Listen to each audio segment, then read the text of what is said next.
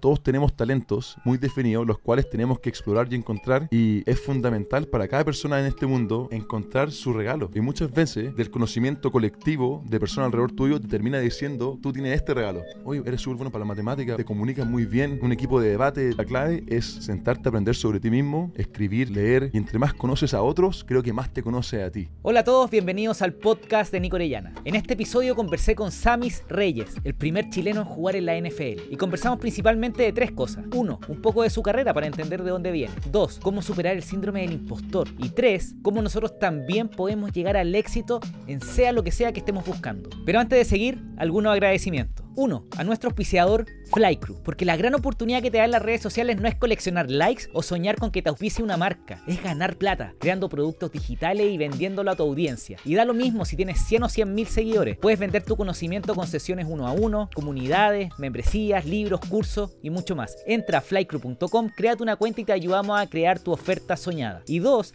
a Joe2024 por dejar el siguiente comentario. Ian de Examedi puede transformar el mundo de la salud en Chile donde políticos quedarán out. ¿Qué más lindo que eso? Gracias Joe, totalmente de acuerdo. Si les gusta el podcast, manden comentarios, aprieten ese botón de like, suscríbanse porque es la mejor forma de motivarme para seguir adelante. Pero volvamos al podcast. ¿Quién es Samis Reyes? Me encantaría definir a Samis Reyes como una persona, tal vez como un deportista, pero creo que es mucho más complejo que eso. Eh, junto a mi amigo, mi grupo más cercano de amigos, tenemos como un chiste, que es que todos tenemos dobles personalidades.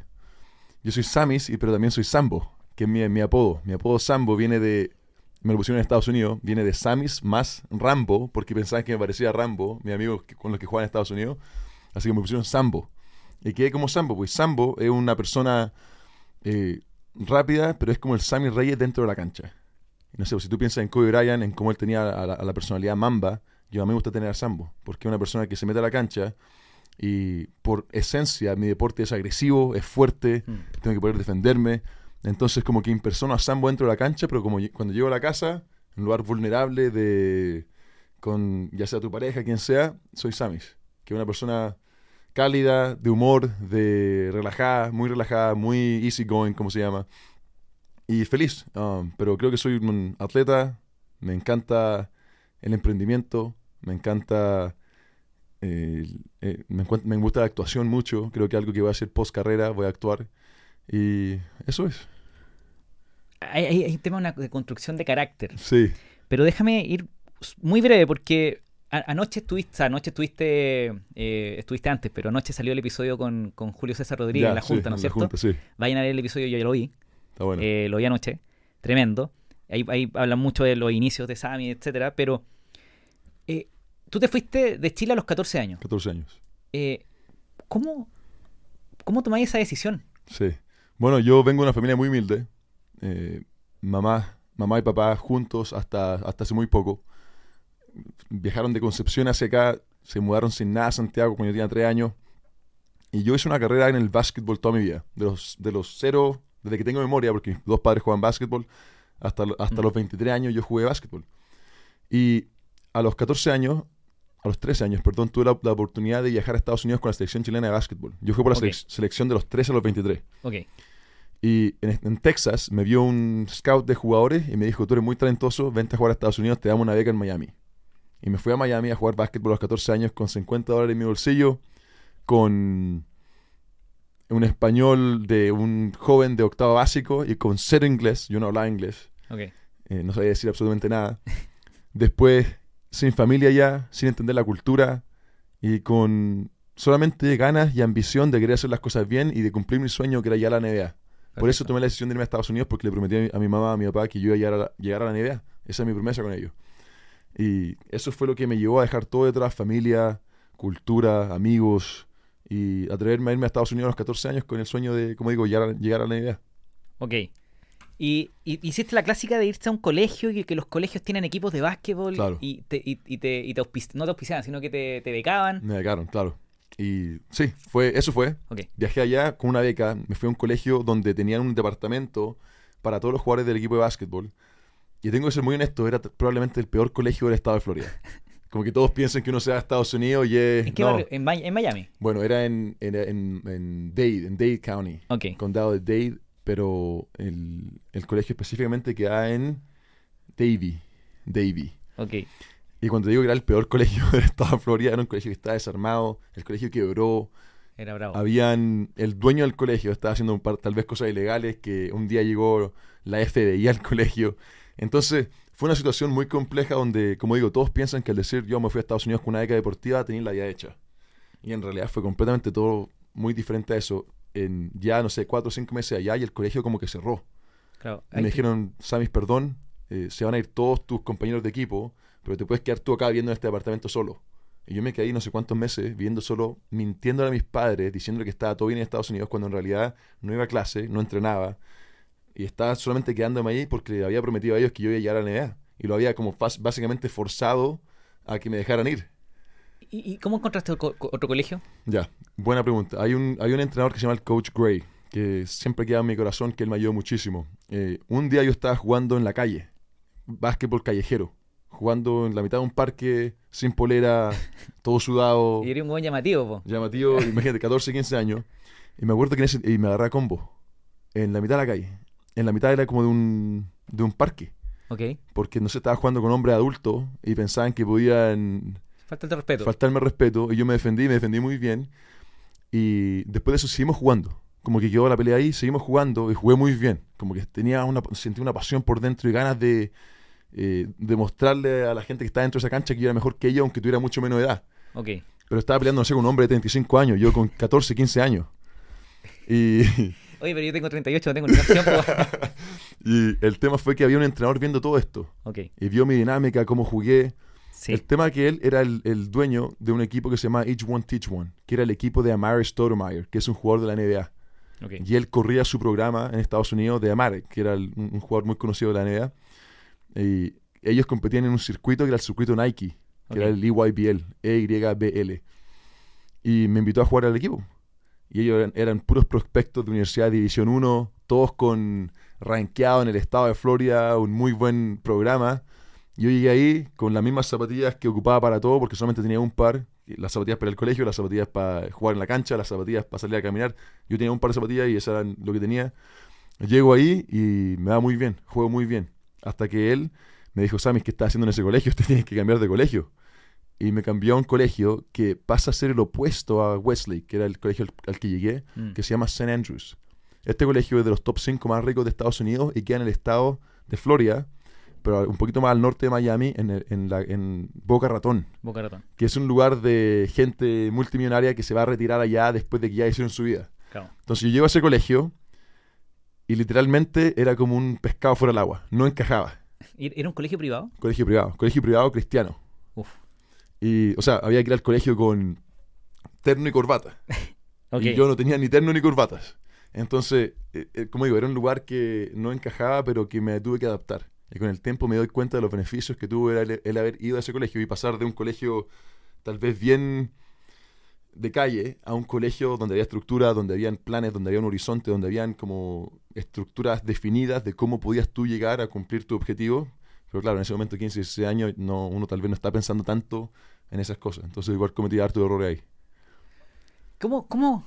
Solamente un pasito muy corto por esto, pero en los colegios americanos, ¿no es cierto que hay el, el, el, el- inspector del colegio normalmente son policías, po? Son policías, sheriff, claro. Eh, son policías armados que Sí. están, cuidando. ¿Cómo, ¿Cómo viste esa cultura como de, de colegio, seguridad? Sí, en De- Estados Unidos la seguridad del colegio era muy, muy estricta. Habían carritos de golf en ese colegio, que como digo, es completamente diferente al primer colegio que fui, donde no había nada de seguridad. En este colegio habían carritos de golf que se paseaban todo el día por el colegio, todos cerrados en la puerta, habían guardias armados por todo lo que pasa en Estados Unidos con el tema de los Los mass shootings, claro, que es súper complejo. Entonces, fue una dinámica demasiado diferente a lo que yo estaba acostumbrado y de hecho yo me fui a vivir al colegio, porque era un boarding school, donde uno iba a vivir en los Y dormitorios está del como dentro del colegio. premise del, del, del colegio. Exacto, entonces mi vida por un año fue dentro de ese colegio, todo dentro de ahí. Yo no tenía padres que me fueran a visitar los fines de semana, no, nada, mis papás estaban en Chile, estaban acá en Maipú. Um, como digo, yo vengo de Maipú, entonces... mi- Pero me imagino que en tu familia, como tu mamá era profe de educación física, sí, y, y como ya estaba ahí en la selección, me imagino que ellos entendían la lógica del que el, que el deportista de repente se encierra en un, en un recinto sí. eh, de alto rendimiento Sí. y se separan de la familia. ¿Eso es normal con los deportistas de alto, alto sí, rendimiento? completamente normal. Ellos entendían que el estar yo en Estados Unidos era probablemente lo más beneficioso para mi vida a largo plazo. Pero que en el camino iban a haber errores que tal vez un joven va a cometer. Un joven que no tiene a papá al lado suyo tratando de guiarlos. Obvio. Pero um, creo que el, el entender que St. Andrews era un colegio para deportistas de alto nivel, donde habían jugadores de División 1 de la NCAA que se ganaban becas para la universidad, ellos confiaron en el proceso que me iba a dar el colegio para yo llegar a conseguir lo mismo, que era cons- conseguir una beca de División 1. ¿Y San Andrews entonces era solo colegio de, para deportistas de alto No, rendimiento? para todo. Ok. Para todo. Y estoy hablando, no sé. La hija de. O, o la. Creo que la prima o la. O la no sé quién de, de Steve Jobs iba allá. Era un colegio de gente de alta gama. O sea, ya te está hablando de gente de tecnología, gente de, todo el mundo. O sea, no te puedo contar cuántas personas que son conocidas iban ahí. Gente de alta gama. Lo que pasa es que eh, de verdad en Estados Unidos el alta gama es, Es realmente de alta gama. Un colegio elitista, así. Al cual yo, un joven de Maipú. eh, claro, no, no entendía qué me estaba pasando, o sea, qué le estaba pasando a mi vida, por qué estoy relacionándome con estas personas, tal vez no encajaba, hablábamos muy diferente, yo tenía un acento muy definido en inglés en ese tiempo, Claro. entonces igual sentía que habían eh, ataques contra cómo me vestía, cómo hablaba.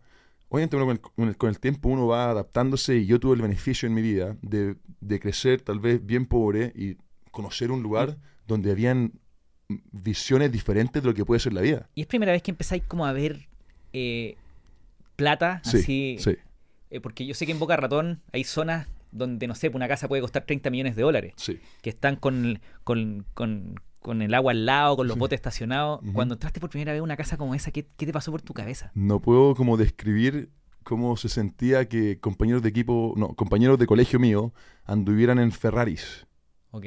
Más de uno, Sí, cinco, seis, común. siete, común. Ferraris, eh, Lamborghinis, ¿Pero qué Ra- genera? Range, Ro- Range Rovers eran normal en ese colegio. Sí, pues eso, ese, ese es el familiar. pues. Y yo no tenía ni auto ni plata. ¿Y eso qué, qué, qué, qué- qué generó en ti? ¿Qué generaba? Hay Eh, Mucha gente, Empuje, hambre. muchísima, hambre de saber lo que es posible en el mundo. Si uno tal vez no está expuesto a experiencias las cuales te abran los ojos para realmente darse cuenta de las cosas que son posibles en este mundo, ¿cómo uno sabría? Yo siento que en nuestro país, por lo menos acá en Chile, hay como una gran... Hay mucho como odio.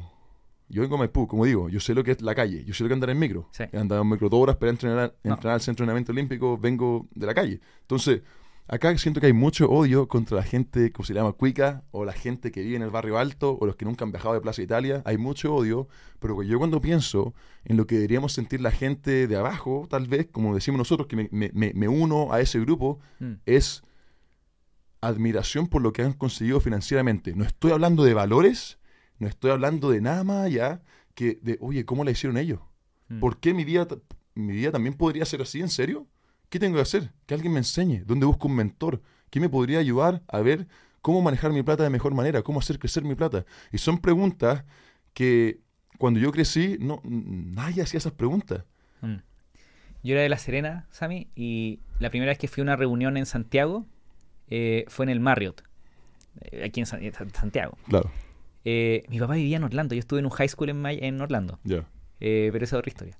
El punto es que la primera vez que entré a una reunión en el Marriott en un piso 25 Ya. y entro a una sala de reuniones gigante, yo no lo voy a creer. ¿Qué es esto, weón? Claro, Y ahí también se te sale el diente porque Sí. veí, observáis obvio.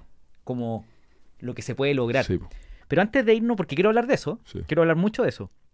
Ok, queríais entrar a la NBA, pero pasaste por la, por la ruta de, de básquetbol Sí. Colegial, como, ¿cómo, ¿cómo se le llama, weón? High school, high school basketball. Ok, Sí, básquetbol colegial. ¿por qué no entraste a la NBA?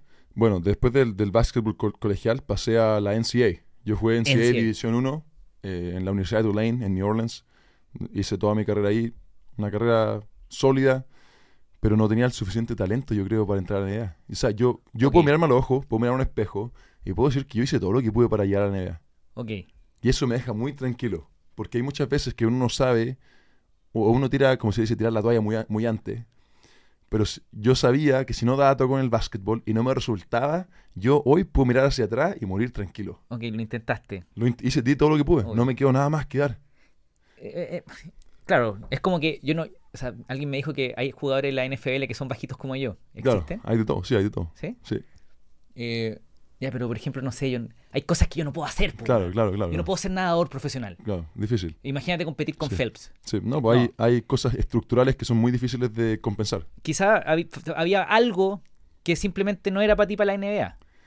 Pero dijiste, no me rindo, No me rindo. voy a la NFL. ¿Cómo, cómo quedaste en la NFL? Después de el haber pasado por todo mi proceso de la, de la NCAA, eh, yo, yo del día que llegué a Estados Unidos, que todos me dijeron que yo iría a jugar fútbol americano. Cada entrenador de cada colegio se me acercó, cada jugador de fútbol me dijo que yo iría a jugar fútbol americano. Y era por mi forma de ser, por mi personalidad, tal vez un poquito más agresiva que los jugadores de básquetbol. Era por mi, mi físico, mi destreza física, porque soy una persona grande, fuerte, pero soy muy coordinado. Eh, corro muy rápido, salto harto, soy eh, fuerte, tengo estabilidad Y Eh, rápido. rápido, cambio de dirección, muy rápido. Entonces, en ese aspecto, como que tenía todo lo deseado para un jugador de la NFL. Claro que Y imagínate esto lo que voy a decir, que creo que es súper importante. eh, la inteligencia colectiva de cientos de personas que se me acercaron a decirme que yo debería jugar fútbol, no básquetbol, es algo que quiero recalcar en esta conversación. Porque muchas veces, como seres humanos, nos llega mucha gente a decirnos, oye, tú serás bueno haciendo esto. Y el problema es que estamos tan bloqueados con un sueño que fallamos en Mm. ver lo que es posible. mm, Con las, con el, en base al talento que tenemos. Sí, Porque claro. todos tenemos algún, todos tenemos algún tipo de regalo, un- algo que, que, que es nato, que es, que venía con nosotros. Pero yo estaba tan, a mí me encantaba el básquetbol, lo amo y no me arrepiento de nada de lo que hice, quiero dejar súper claro. Pero mi cuerpo, mi destreza física, es para un jugador de fútbol americano, Obvio. no básquetbol. Pero yo quería darlo todo para ir a la NBA y que me dejó muy tranquilo, pero en realidad yo, si hubiera sido antes jugador de fútbol, hubiera llegado mucho antes, tendría muchos más millones, hubiera sido una vida completamente diferente tal vez. ¿Te ha te ha pasado que hay mucha gente que ata mucho su identidad Sí, a sus proyectos? sí, Y si se cae el proyecto principal, se cae la entidad. se cae toda la identidad y, y entráis en una depre, entráis en todo. ¿Cómo, ¿Cómo superaste ese, porque Así esa transición? Así fue. Yo, era, yo era un jugador de básquetbol y nada más. Hasta los 18 años. A los 18 años me, le- me rompí el ligamento cruzado. Tuve una lesión que me dejó fuera 8 meses. Y hasta los 18 años yo nunca había hecho nada más en mi vida que darle bote a una pelota de básquetbol. Nada más. Y ahí fue cuando encontré el emprendimiento. Y yo siempre fui bien rebelde. Siempre fui bien llevado a mi manera, como se dice tal vez. Llevado como- tu idea. Llevado mi idea.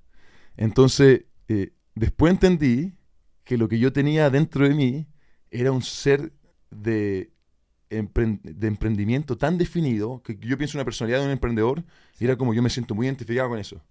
Porque quiero hacer algo de la nada en base a mi estructura de cómo yo quiero vivir la vida y el emprender me da la opción de yo crear algo de cero y, y me encanta el proceso creativo. Sí. Entonces en el colegio te forzan a estudiar una carrera, ya, eso es lo que quería hacer. Yo lo único que quería hacer era jugar básquetbol, no quería nada más. Entonces cuando tuve esa lesión, me forzó a parar, a acostarme en una cama de, no sé, una plaza y mirar al techo y decir, ¿qué más tengo? Y me puse a ver videos en YouTube y me puse a leer el libro y me regalaron prim- mi primer libro, How Champions Think, cómo piensan los campeones. Y me puse a leer ese libro y me di cuenta que, ok, en el deporte Mm. sé que tengo todo para dar y voy a hacer todo lo posible, pero existe el cómo hacer dinero, las inversiones, finanzas, el crecimiento personal y existen todas estas cosas las cuales nunca había explorado. Entonces me metí en un hoyo de ratón, de conejos, como se le dice en Estados Unidos, y Rabbit hole. un rabbit hole, y me profundicé en el tema y me enamoré para siempre. Ok. Ahí está. eh, O sea, te- cuando tenía esta caída, sea, no caía, pero cuando tu identidad se tiene que separar del básquet, Sí, eh, entrar entonces en un camino de desarrollo personal. sí, Eh, me imagino mucha lectura, muchísima. rutina, Sí. hábitos. Sí. ¿Cuál crees que fueron como los dos o tres principales para poder sobrellevar esa etapa y volver a, a- a un nuevo camino que era la NFL? ¿Sabes lo que pasó? Para mí fue como extremo. Yo soy bien extremo igual en cosas que quiero lograr. Si yo quiero lograr algo, soy extremo, porque sé que, sé que primero, sueño, entre más grande el sueño, más difícil va a ser. O sea, el llegar a la NFL, el 0.0001% de jugadores llega a la NFL. Sí. Menos alguien que nunca había ni siquiera jugado el deporte. O sea, a mí, yo cuando, cuando yo dije que quería jugar fútbol americano y que iba a llegar a la NFL a jugar contra, a la, a la NFL a jugar contra Tom Brady, me miraron como si fuera un, un, un alien. O sea, Este está loco. Y yo sabía que iba a tener que tomar decisiones extremas para conseguir resultados extremos y me interioricé por 365 días sin levantar la cabeza. Ni siquiera miré hacia los lados ni arriba, sino que me puse a entrenar 8 o 10 horas al día, 12 horas al día, estudiando, haciendo todo lo posible. Pero creo que el haber pasado por ese proceso de, de pena, después de mi lesión con el básquetbol a los 18 años, me forzó a pasar horas y horas y horas leyendo. Me compré cada libro que podía comprarme, me gasté toda mi plata en libros. Hubo un tiempo que yo si yo me metí a un aeropuerto me compraba cinco libros. Y tal vez tenía 500 dólares en el mes y me compraba cinco libros. Y me los leía en... Cada tres días me leía un libro. Y no sé, hoy tengo una colección de, no sé, tal vez miles de libros que están en una bodega hoy en día por un tema aparte. Pero Una bodega en Miami. una bodega en Virginia. Ok. Ya. Y leí muchísimo y consumí mucho contenido a los 18 años. Y creo que a esa edad es cuando uno realmente puede hacer cambios, pero drásticos, de un día a otro.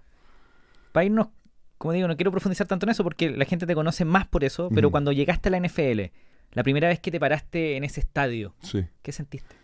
Estábamos en lo, jugando contra los Patriots en, en Boston. ¿Ok? Yo nunca había jugado un partido de fútbol en mi vida.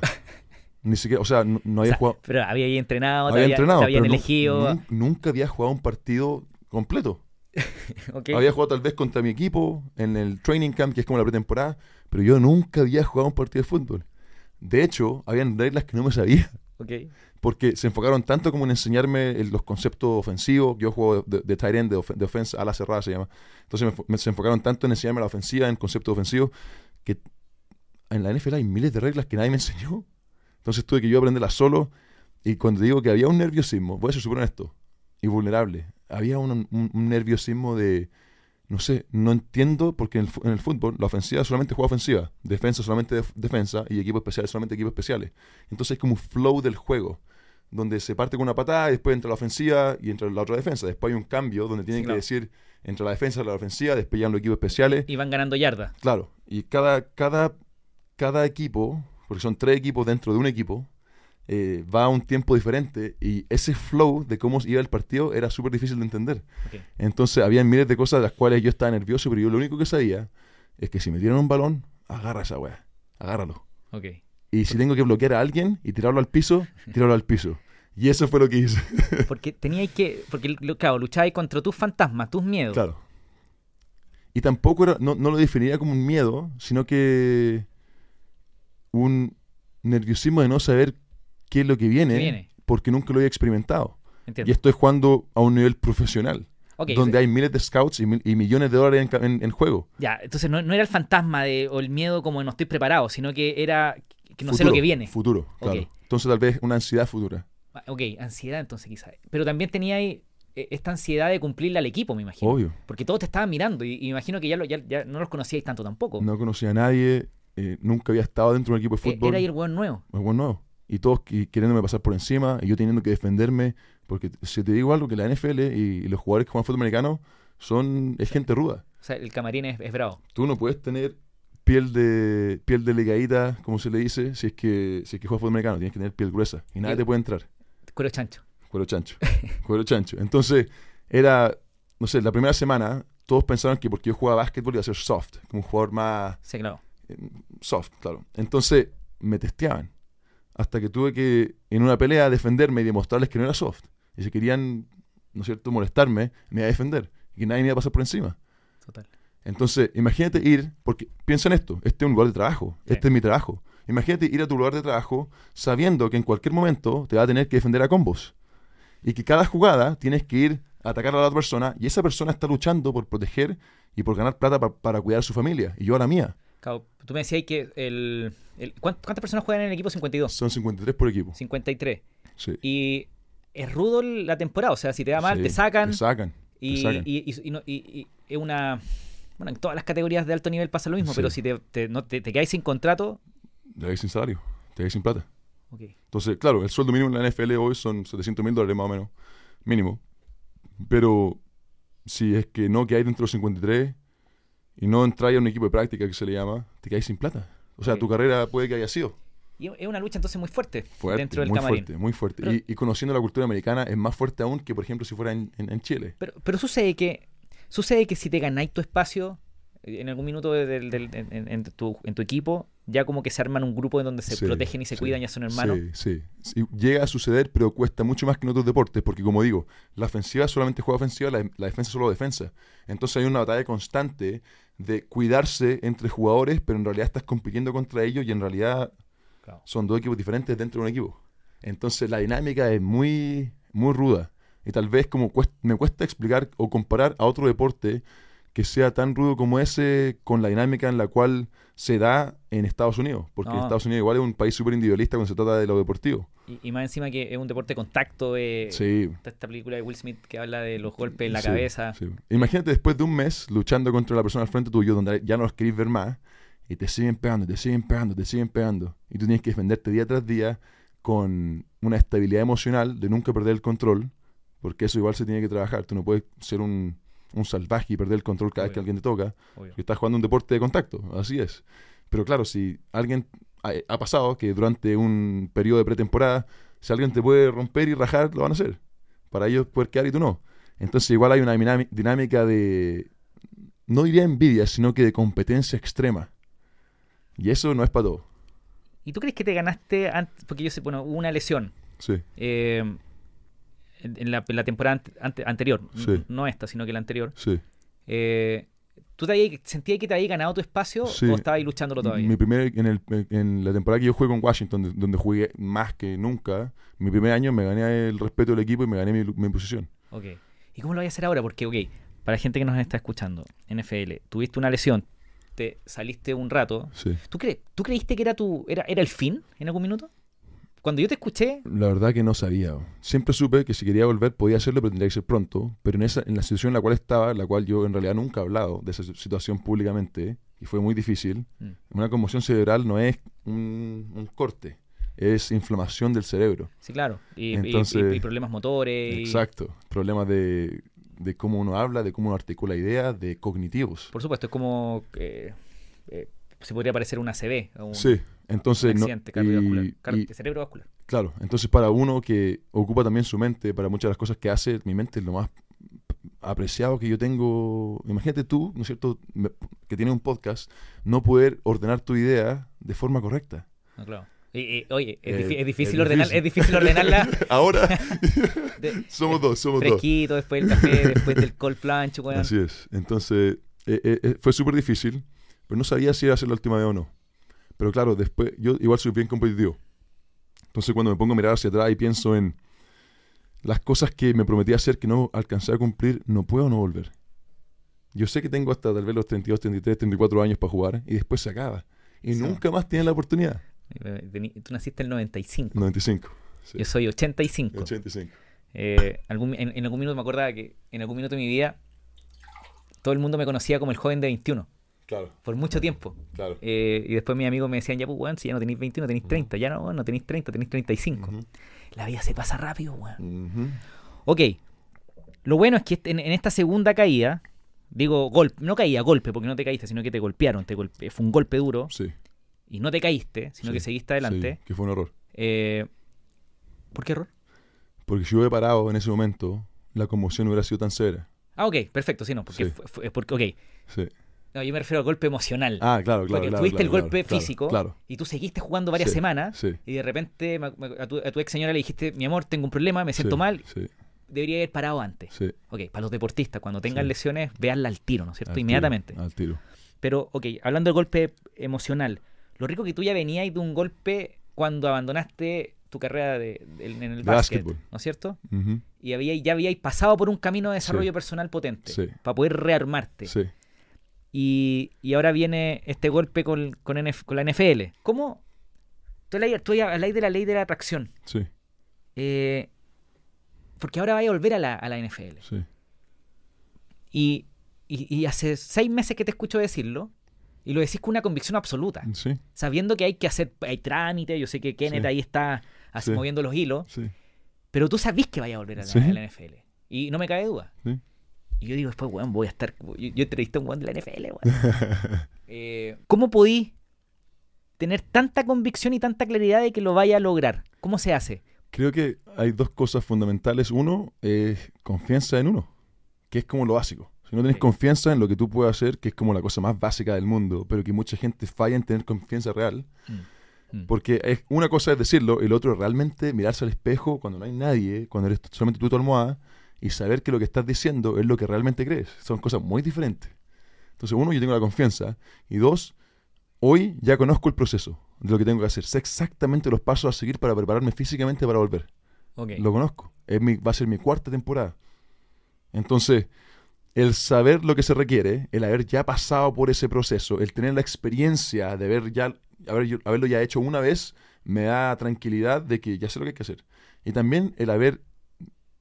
Mi último equipo con el cual estuve, que fueron los Jacksonville Jaguars, yo estaba jugando el mejor fútbol de mi vida. Ok. Y yo estaba dentro de ese equipo. Si no uno o dos. Como jugador uno o dos.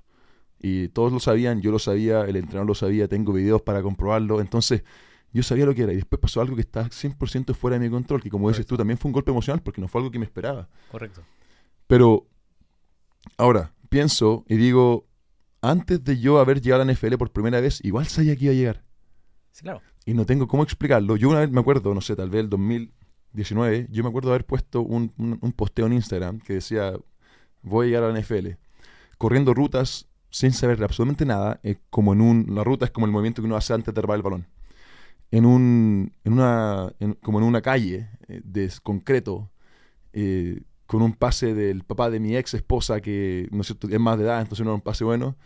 Y yo lo dije con una convicción absoluta. Entonces hay veces que pienso que uno habla su realidad. Ok. Uno habla su realidad. Lo que uno dice, lo que uno piensa, lo que uno dice, es lo que en teoría se vuelve, se vuelve realidad. Y me ha pasado con miles de cosas. Ok, pero. Imagina, ok, alguien nos puede estar escuchando. Ok, yo hablo. Por ejemplo, yo recuerdo cuando era niño. eh, yo quiero hacer una startup en Silicon Valley. Claro, Yo lo digo. claro. ¿Cuál es la siguiente etapa? Eh, la acción, acción masiva. Ok. No solamente acción masiva, sino que también el conocimiento. No es solamente hay que... Me gusta hablar con vos, porque ocupáis palabras en inglés y en español. sí, muchas- sí, action. sí, ma- acción masiva.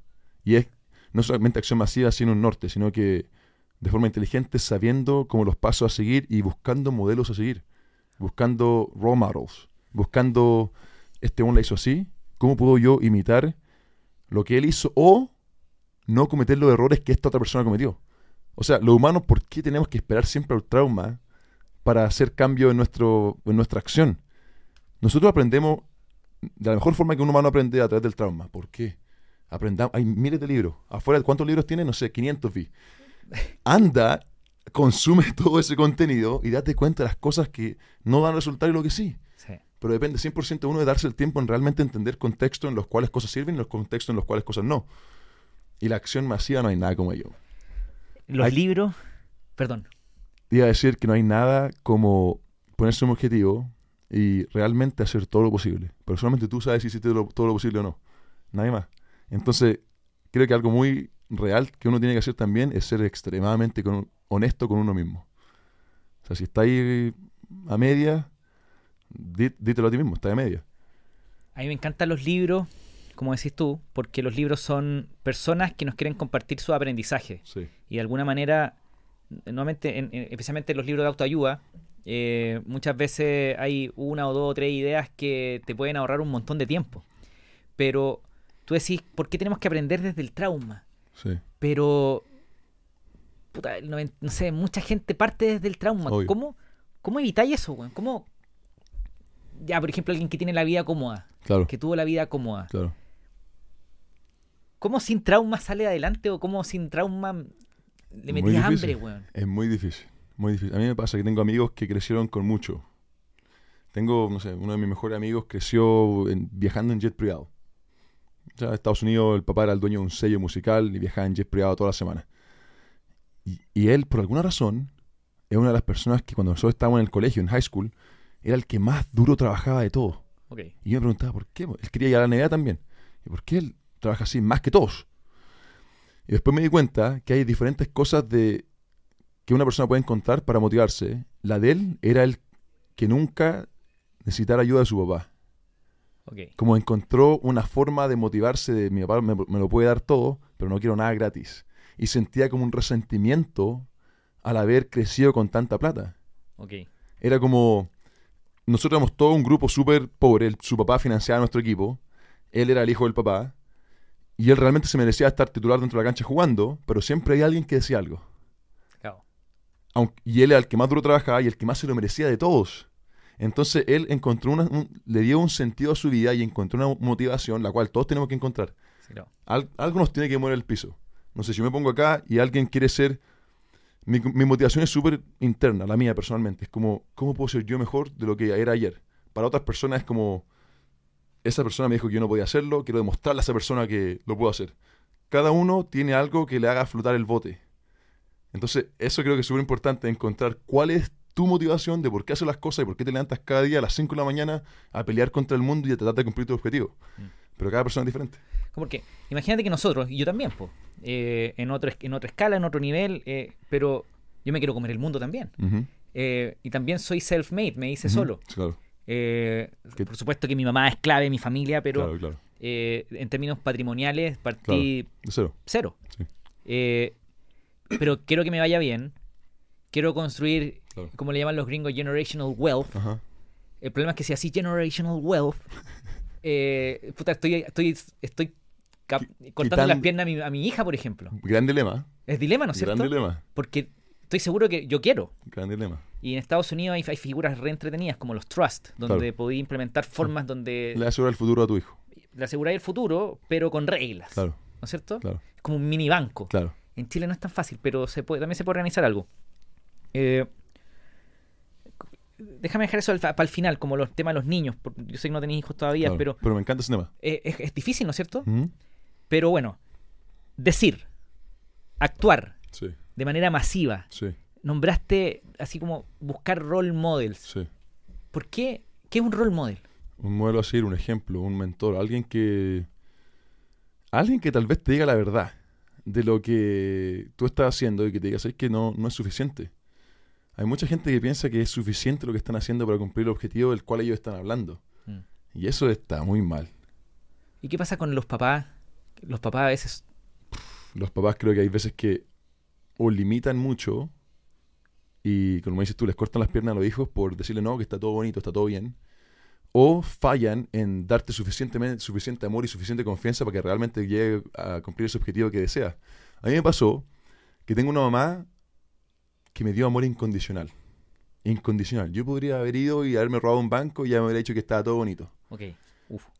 Pero tuve un papá que era absolutamente todo lo contrario, que me decía las cosas como son y fue muy estricto y que si tenía Sí. que agarrarme el pescuezo Sí, y decirme, hijo, ¿qué estás haciendo? Él lo iba a hacer. que era Y fue disciplina. una combinación, te lo prometo, yo fue perfecta y en ese aspecto tuve suerte. Mm. Imagínate, mis padres no me dieron libertad financiera, todo lo contrario, siempre con el cinturón apretado.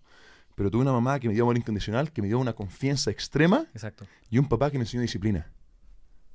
¿Qué mejor, weón? Obvio. O sea, no, no, no, no- yo siento, me siento realmente afortunado de haber tenido un, un grupo de padres que, al- un papá que le tenía miedo y una mamá que, no, sin importar lo que me pasara en la vida, siempre iba a estar ahí para mí. Y fue una combinación muy buena. Ahora, como padre, que es difícil criar hijos. Yo estoy en eso. Eh, tuve en alguna parte, dije- no me acuerdo, porque escuché, vi- yo soy bien Mateo, entonces escuché varios podcasts, vi Claro, la junta, vi hartas claro. cosas, vi tus, tus podcasts en tu canal. Claro, Eh, contaba ahí que, que tu papá de repente te pegaba una mira Sí, y era intimidante. Sí. Y te- eso era como, eh, te fijaba límites. sí, Hay cachado que hoy día como que ponerle límite a los niños es como que la gente se enoja, se asusta, te... Pero ¿cómo le estáis...? Eh, en mi opinión, es puede ser un gran error y puede ser, al final del día, yo no soy padre, que quede súper claro, pero sí soy hijo, entonces entiendo lo que quiero de un padre tal vez. Yo agradezco que mi padre me puso límites y me dijo esto está bien y esto está mal. Si tú haces algo malo, yo te voy a reprimir. Hmm. Entonces, uno, valores. Valores incondicionales que no se transan. Lealtad, amor, sacrificio, trabajo duro, eh, arreglar- ar- arreglársela. O sea, a mí él no me dio nada gratis. Si yo quería algo, me hacía trabajar por ello. claro. Y me motivaba siempre y me acompañaba a entrenar. Y si es que, historia muy graciosa, si jugábamos un básquetbol uno contra uno, él nunca me dejó ganar. Entonces creaba un sentido de competencia dentro de mí, de rabia, de cómo no le puedo ganar a mi papá, llorando, que- queriendo pegarle. Y creó una sensación de que, hijo, no va a ser, no va a ser fácil. Nada en la vida va a ser fácil, nada va a ser regalado. Va a tener que luchar cada día por las cosas que quieres cumplir. Entonces, hasta los 13 años, hasta que yo me fui a Estados Unidos, nunca le gané un partido de básquetbol. Y si me dejaban en el piso llorando y nos íbamos los dos enojados a la casa, así era. Y, y- ahora se retiró, me parece. No, ahora nunca más me quería ir dentro de la cancha, porque ya no, ya no juega conmigo, es que ya te gané. ya te- no, en realidad hasta el día de hoy jugamos, lo pasamos muy bien. Y tengo un respeto tremendo por él, por haber hecho eso conmigo. Yo veo papás que sí les dejan que el hijo le haga un gol en el fútbol. Mm. o ganarle en el tenis. Y, ah, no, le gané a mi papá, está todo bien, pero en realidad no, Por nada supuesto. gratis. fu. Yo encuentro que el, el tema del amor, que en esta figu- en tu, en tu mamá, Ujú, eh, encuentro que es súper importante encontrar a alguien que te ame Sí. incondicional, Sí. que para mí es como donde podáis caer y sentirte seguro. Eh, solo eso. Sí. Es como una cuerdita, por si todo se va al carajo, saber que podía agarrar una Una cuerdita persona, y llegar a un punto. Para mí también es mi mamá. Sí. Es, pff, es mi mamá es brutal, me saca pero del me saca del infierno y va a buscarme al infierno. No, no es que espere que yo llegue, sino que la mano y tira para arriba. y me tira para arriba. Lo he hecho las 3 4 veces que me he ido al infierno. claro. Imagínate. Eh, tú ya me contaste dos por Dos. lo menos. Sí. Yo sé que hay más, pero para que, para que no, no, no profundicemos en eso. Pero eh, el amor. La mamá, súper importante. ¿Qué puede ser otra figura también? Eh, yo digo, todas las personas, porque alguien podría no tener esa figura Sí, amorosa de, de donde uno se cae. Busca a alguien. Todos tenemos a alguien. Búscalo. Ok, ojalá que lo hayas encontrado. Y hoy en día quiero dejar súper claro que tal vez, no sé, una persona que no tiene padres, que es huérfano, está viendo esto, y yo soy súper consciente de la audiencia que puede ser cualquier persona. Por Uno- supuesto, exacto. Uno nunca sabe de dónde vienen. Exacto. Yo también encontré muchos mentores y gente que, la- con las cuales sentí amor, que me querían ayudar a través, no sé, de online. Ok. Un, un mentor que nunca hablé con él tal vez, pero veía su video en YouTube y que me mostraba una vida de... Realmente quiere que me vaya bien a mí y está haciendo algo para darme conocimiento a mí y eso yo también lo sentía como una muestra de amor. Obvio. Entonces, el día, el peor de los casos, no tenía nadie alrededor tuyo, encuentra un libro, encuentra un Exacto, amigo, exacto, exacto. encuentra a alguien online que te ayude, que te motive, que te haga sentir, puta, tengo una chance de sobrevivir esto. Yo tengo muchos mentores que no saben que son mis mentores. También, lo mismo. Y, Lo mismo. y- y- y me encanta. Sí. Ok, el amor. Ojalá encontrarlo. Imagínate que alguien que un, una- un- un un joven que no tiene a sus padres busca a alguien. Estoy seguro que alguien podía encontrar. Búscalo. Si lo encontráis, tenéis una parte muy importante completa. Claro. Eh, después la disciplina. Sí. Eh, yo a mí me crié sin mi papá. O sea, mi papá está, existía, pero eh, mi, No mis papás se separaron cuando Claro. yo tenía un año. Y eh, con- tuve hartas imágenes paternas. Y como todos mis tíos Claro. sabían que, que no había imagen paterna al lado, Claro. entonces todos me apañaron. Claro. Y todos me ponían límite. Me acuerdo que el hermano de mi mamá, un día cuando yo empecé a fumar, como a los 13 años, se acercó a mí y me dijo, weón, me contaron que estáis fumando. Si seguís fumando, el combo que te voy a pegar, te voy a romper la nariz. Y dejé de fumar. Sí. Pero fue así, Sí. pa. De un día a otro. Era el hermano de mi mamá, el tío Jorge, que paz descanse. Eh, entonces uno, esas imágenes paternas y los límites son súper importantes. Sí. Pero hoy día en un mundo en donde la gente no quiere competir, no hagamos competir a los niños, no les pongamos notas. eh, ¿Qué, qué opináis al respecto? Creo que es súper difícil crear un sentido, de, un sentido de disciplina o un sentido de realidad porque nosotros vivimos en un mundo real. Correcto. donde no hay competencia, no hay... O sea, si hay una compañía en la cual hay una cierta cantidad de trabajos limitados, seríamos unos payasos en pensar que sin- no hay competencia. O sea, en la vida estamos compitiendo constantemente. Y obviamente hay muchas formas de colaborar y colaborar aún más de lo que colaboramos ahora. Yo soy un gran partidario de la colaboración y de ayudarnos lo Sí. uno a lo otro y de todas las personas que tal vez conozco soy el que más quiere que seamos todos uno y uno para todos. Sí. Y yo con mi grupo más cercano de amigos soy así, pero yo juego, yo soy deportista. Y en el deportista hay uno que gana y todos los demás pierden. ¿No es cierto? Entonces como que, que no me voy a mentir a mí mismo y decir que la competencia no es buena. La competencia te hace levantarte de cama. Yo sé que tengo que prepararme para la temporada que viene, donde va a estar, en, por ejemplo, en mi primer año en la NFL estaba Chase Young, que es un jugador defensor más grande que yo, más fuerte que yo. Y yo sabía que tenía que prepararme cada día para ir a luchar contra él. Claro.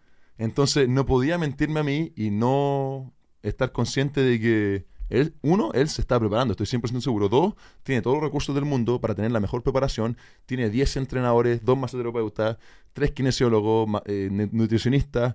Y él va a invertir millones de dólares en su cuerpo y en el estar listo para cuando tenga que competir contra mí.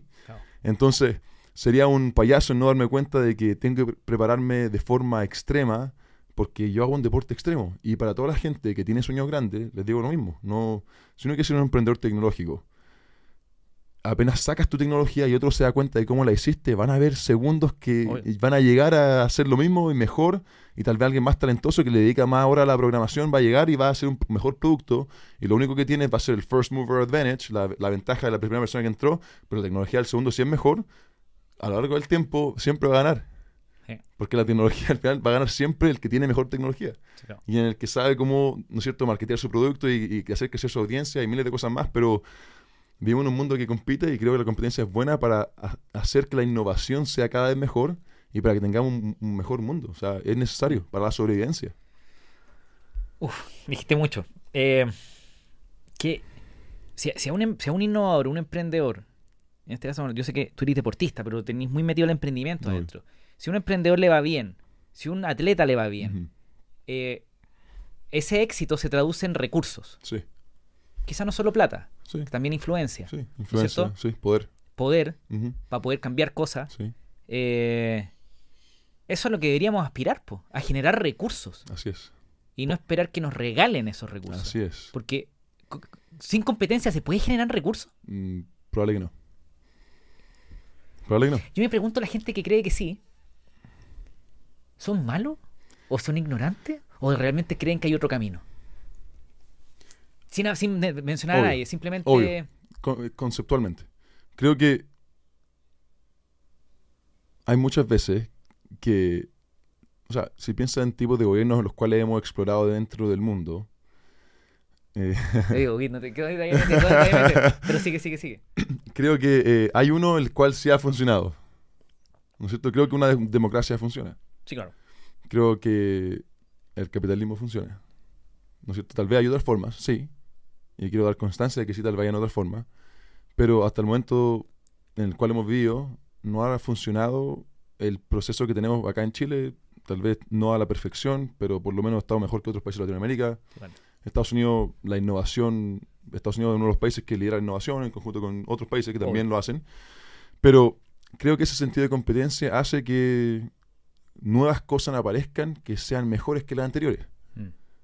Ahora, ¿hasta qué punto tenemos que empujar los límites del capitalismo y, eh, y de, de la competencia? No sé, eso no lo sé. Yo no soy el dueño de la verdad y no vengo acá a decir No, que no, es obvio. como uno es lo correcto y el otro no, sino que eh, a mí, por lo menos, deportivamente me gusta competir. claro.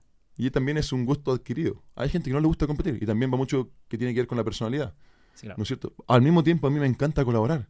O sea, yo estoy acá contigo, primera vez que nos conocemos en persona, segunda, y encuentro que es una colaboración espectacular, ¿cachai? Y, y siento Obvio. que tengo mucho que aprender de ti, tal vez tú de mí, Obvio, y juntos somos tal vez más que separados, obvio. y la gente falla en ver eso, ¿no es cierto? Entonces, si yo puedo hacer un equipo de 10, voy a tratar de ser el mejor equipo del mundo de 10, pero si hay un 11 que no quiere ser parte de ese equipo y quiere competir contra nosotros, igual está bien. Correcto. Pero una cosa más que me gustaría decir, el tema del poder. Que la gente piensa que tener poder es malo. Mm, Pero yo he luchado toda mi vida por tener un poquito de poder, habiendo crecido sin ningún poder en la vida. Créanme, he tenido poder y no he tenido poder. Y preferiría mil veces tener poder a no tener poder. ¿Puedes, eh, explicar qué es poder para ti? Para el que lo busque, pues. ¿Qué, qué es lo que es? qué- Creo que el poder es, y quiero ser súper específico con mis palabras, porque sé que todo se puede salir de contexto hoy en día y que hay mucha sensibilidad en todos y, lados. te, y te clipean. Sí, y sacan un extracto de una conversación de dos horas que termina siendo negativo para lo que sea. Pero vale. Creo que el poder, uno es acceso a información, antes que nada. Mm, mm. O sea, entre más poder tiene. Yo, entre mejor me ha ido en la vida, he conocido amigos los cuales tal vez saben más que yo. ¿Y por qué yo me he ido un poquito mejor y mejor y mejor? Me quieren ayudar y me dan información, la cual ha sido extremadamente valiosa, para no solamente para mí, Mm. sino que para mí y para mi familia, y para los seres que están alrededor mío. Y yo esa información, mi duty o mi, De ver. mi deber es como seguir traspasando esa información. Claro. Y yo tengo una responsabilidad ayudarle a la gente que viene de donde yo venía, donde ese poder no existía, esa información no existía. Yo crecí, como lo digo, en Maipú, donde mirábamos la plata como algo malo. Conversaciones de gente con plata que eran, oh, son el demonio, gente mala. Y después me doy cuenta que O son narcos o ladrones. o son narcos o ladrones. Y después me doy cuenta que, volviendo a Ian, uno, un gran amigo mío hoy en día, es el que más dona plata que conozco. Y que silenciosamente ayuda a gente sin esperar nada a cambio. Mm. Y el poder y el que tal vez tenga más ingresos, él con eso puede ayudar más aún. Entonces, obviamente hay poder también malo, no sé, poder, no quiero decir malo, sino que, que se puede ocupar de mala manera Correcto. políticos, diferentes cosas que terminan siendo negativas para la comunidad en general. Pero yo también conozco a mucha gente con poder que hace todo lo posible porque el mundo sea un mejor lugar. Y si yo tengo poder, eso es lo que yo voy a hacer.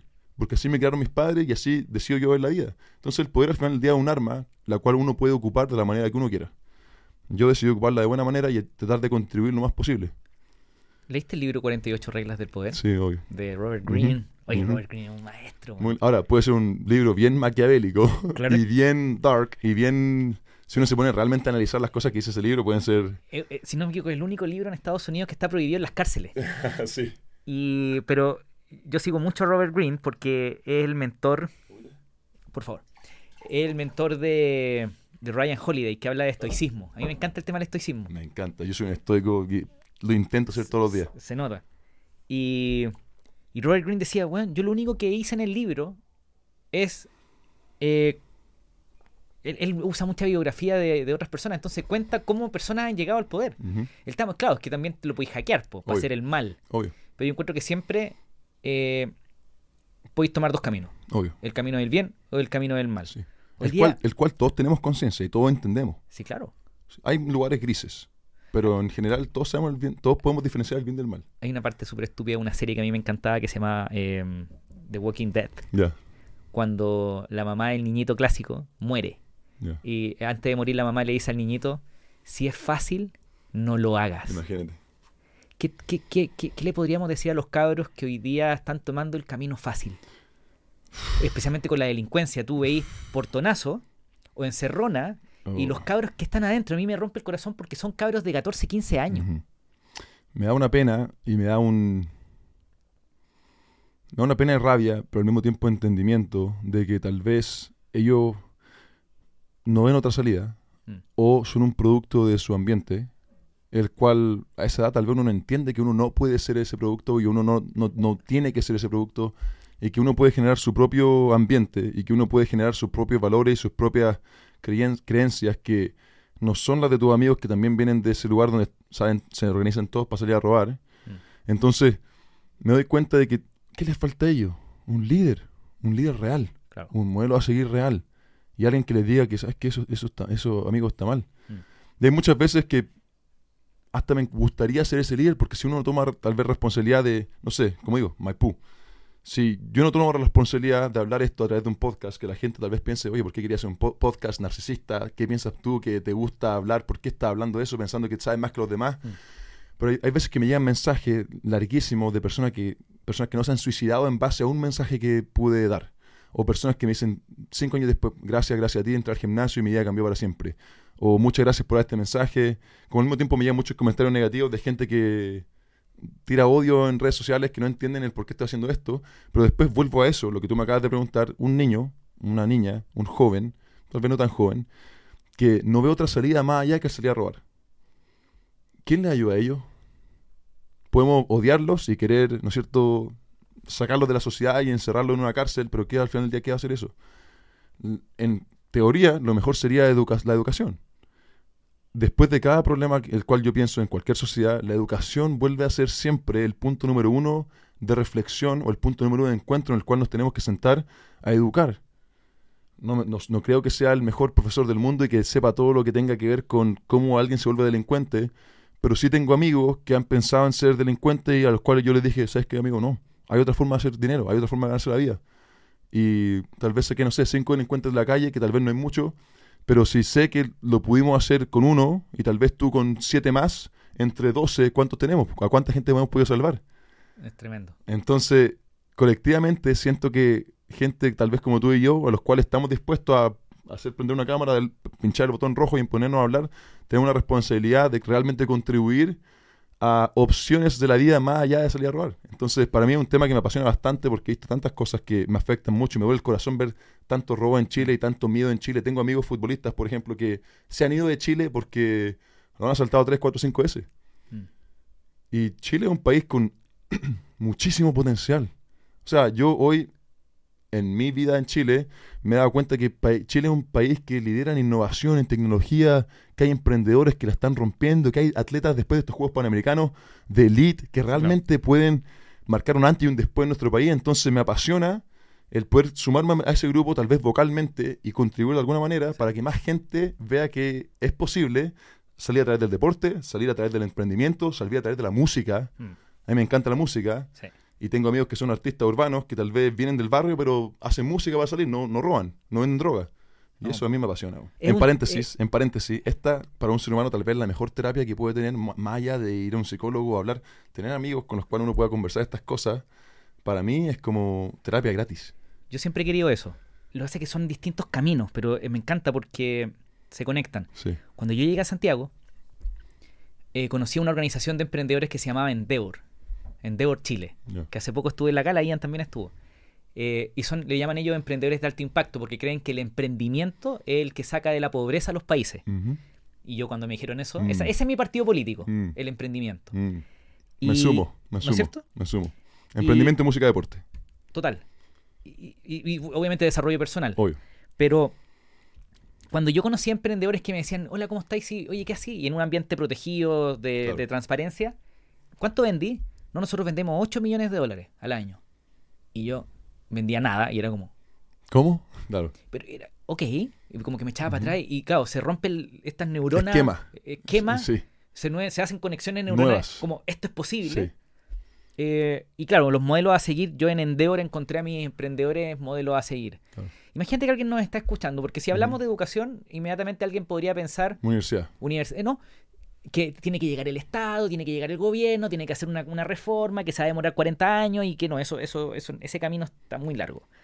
Imagínate a alguien de 14, 13 años que podría estar escuchando esto, ojalá que no, porque mm, aléjense de las pantallas, pero si tiene 15 años, 16 años y está escuchándonos, o, o te sigue a ti y te busca por todos lados y te encontró Claro. en este podcast, Sí. eh, y, y- y tiene amigos que están delinquiendo, que están robando, que están en droga, que están, están evidentemente camino a la perdición. Eh, ¿Cómo esa persona escapa?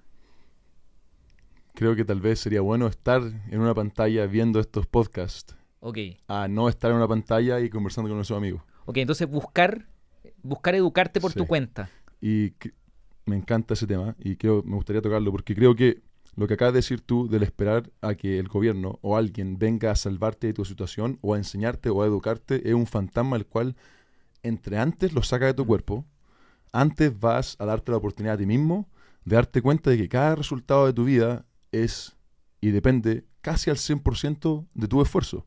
Entonces, si tú quieres aprender o autoenseñarte cosas, lo cual es la mejor forma de educación, Mm. creo que ese es el camino. Yo tengo tres títulos, uno de finanzas, uno de business management y un máster en finanzas. Y tal vez nunca ocupe uno. Lo más probable es que nunca lo ocupe. De hecho, aprendí muchos buenos conceptos, contabilidad, finanzas, inversiones, que mi portafolio tenga un beta de no sé qué cosa, pero al final, al final del día, en la práctica y en la realidad, o sea, en la, en la realidad y en la teoría, hay diferencias demasiado grandes que solamente se aprenden, uno, con la experiencia y dos, con el sentarte horas a autoenseñarte cosas que quieres aprender. No hay Ah. otra salida. Nunca esperes a que venga alguien a salvarte. Nadie va a llegar. Si esperas que el gobierno llegue a salvarte, no va a llegar. Y si llega, llega tarde. Y si llega, como decís tú, se demora 10 años en que llegue. Hoy, date cuenta y toma responsabilidad personal en decir esto depende 100% de mí y yo estoy dispuesto a hacer lo que sea por salir de mi situación actual y eso requiere sacrificio, sudor, llorar, sangre y voy a hacerlo. Yo cuando, cuando era chico, eh, yo era La Serena, que yo siempre molesto en Serena, a mí- la gente de La Serena me molesta. Oye, Nico, ¿qué dijiste que Serena era, era un, puebli- era un pueblito? Claro. Es chiquitito, si La Serena debe tener, entre Serena y Coquimbo deben ser 300.000 personas. Santiago tiene 8 millones, Claro. eh, es, es chiquitito, es una playa más encima. claro. Pero yo me acuerdo, calcado una vez, no sé, jugando a la pelota, que me iba a jugar una cancha que quedaba por ahí cerca de mi casa, que un gallo me tiró la pelota encima y se me tiró encima y era gigante el weón. Y yo me acuerdo haber dicho, weón, puta, yo no, lo mío no era lo físico. Claro. Pero dije, tengo que desarrollar mi cabeza.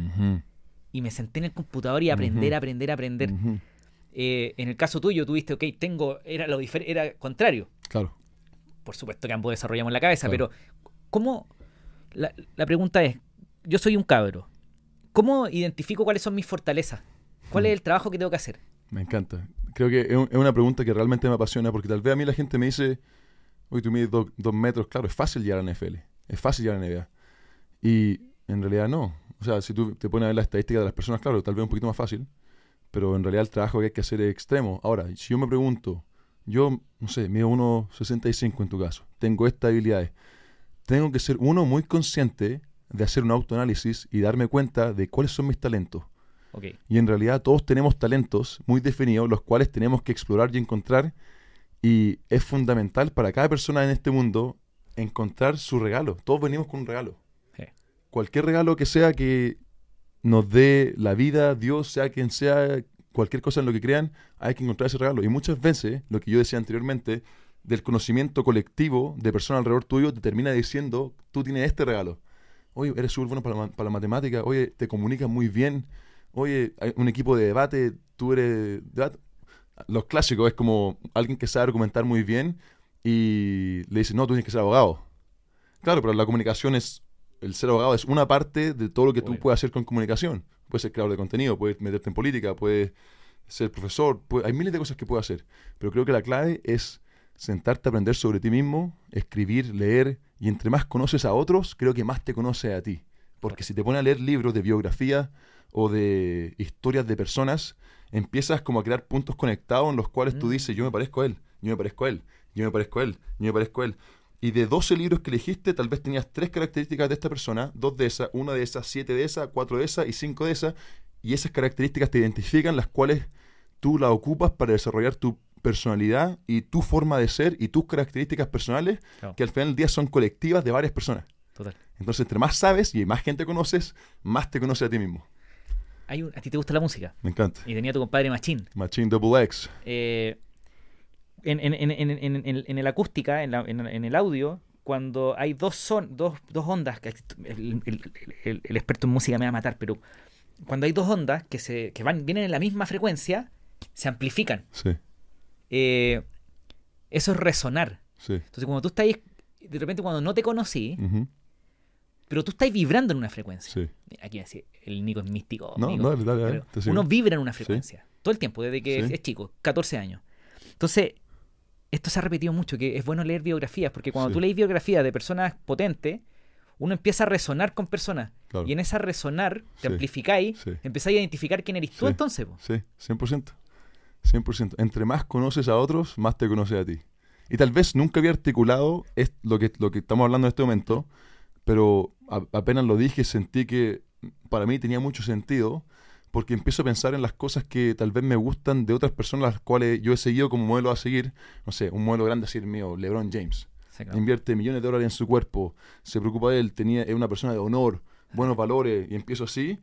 Y entre más leo sobre él, entre más lo conozco, más quiero ser como él, más desarrollo mi personalidad, mis características. Correcto, y tu propia voz. Exacto. Entonces creo que es fundamental, uno, rodearte de gente realmente con la cual tú quieres estar y gente con la cual tú te identificas. Mm. Entonces tal vez yo soy un, un joven, lo que hablamos delante, donde todo mi grupo de amigos son consumen drogas, están pensando en salir a robar.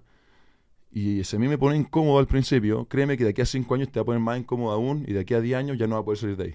Mm. Entonces, entre antes te das cuenta de esas características las cuales también no quieres estar asociado, Sí. sale. Es como. eh, Después le, contáis- le, conté- le, le, le- preguntáis a Ian, pero yo hace, hace ponte un. Tres meses atrás me junté a comer con él, me invitó a su casa. Ya.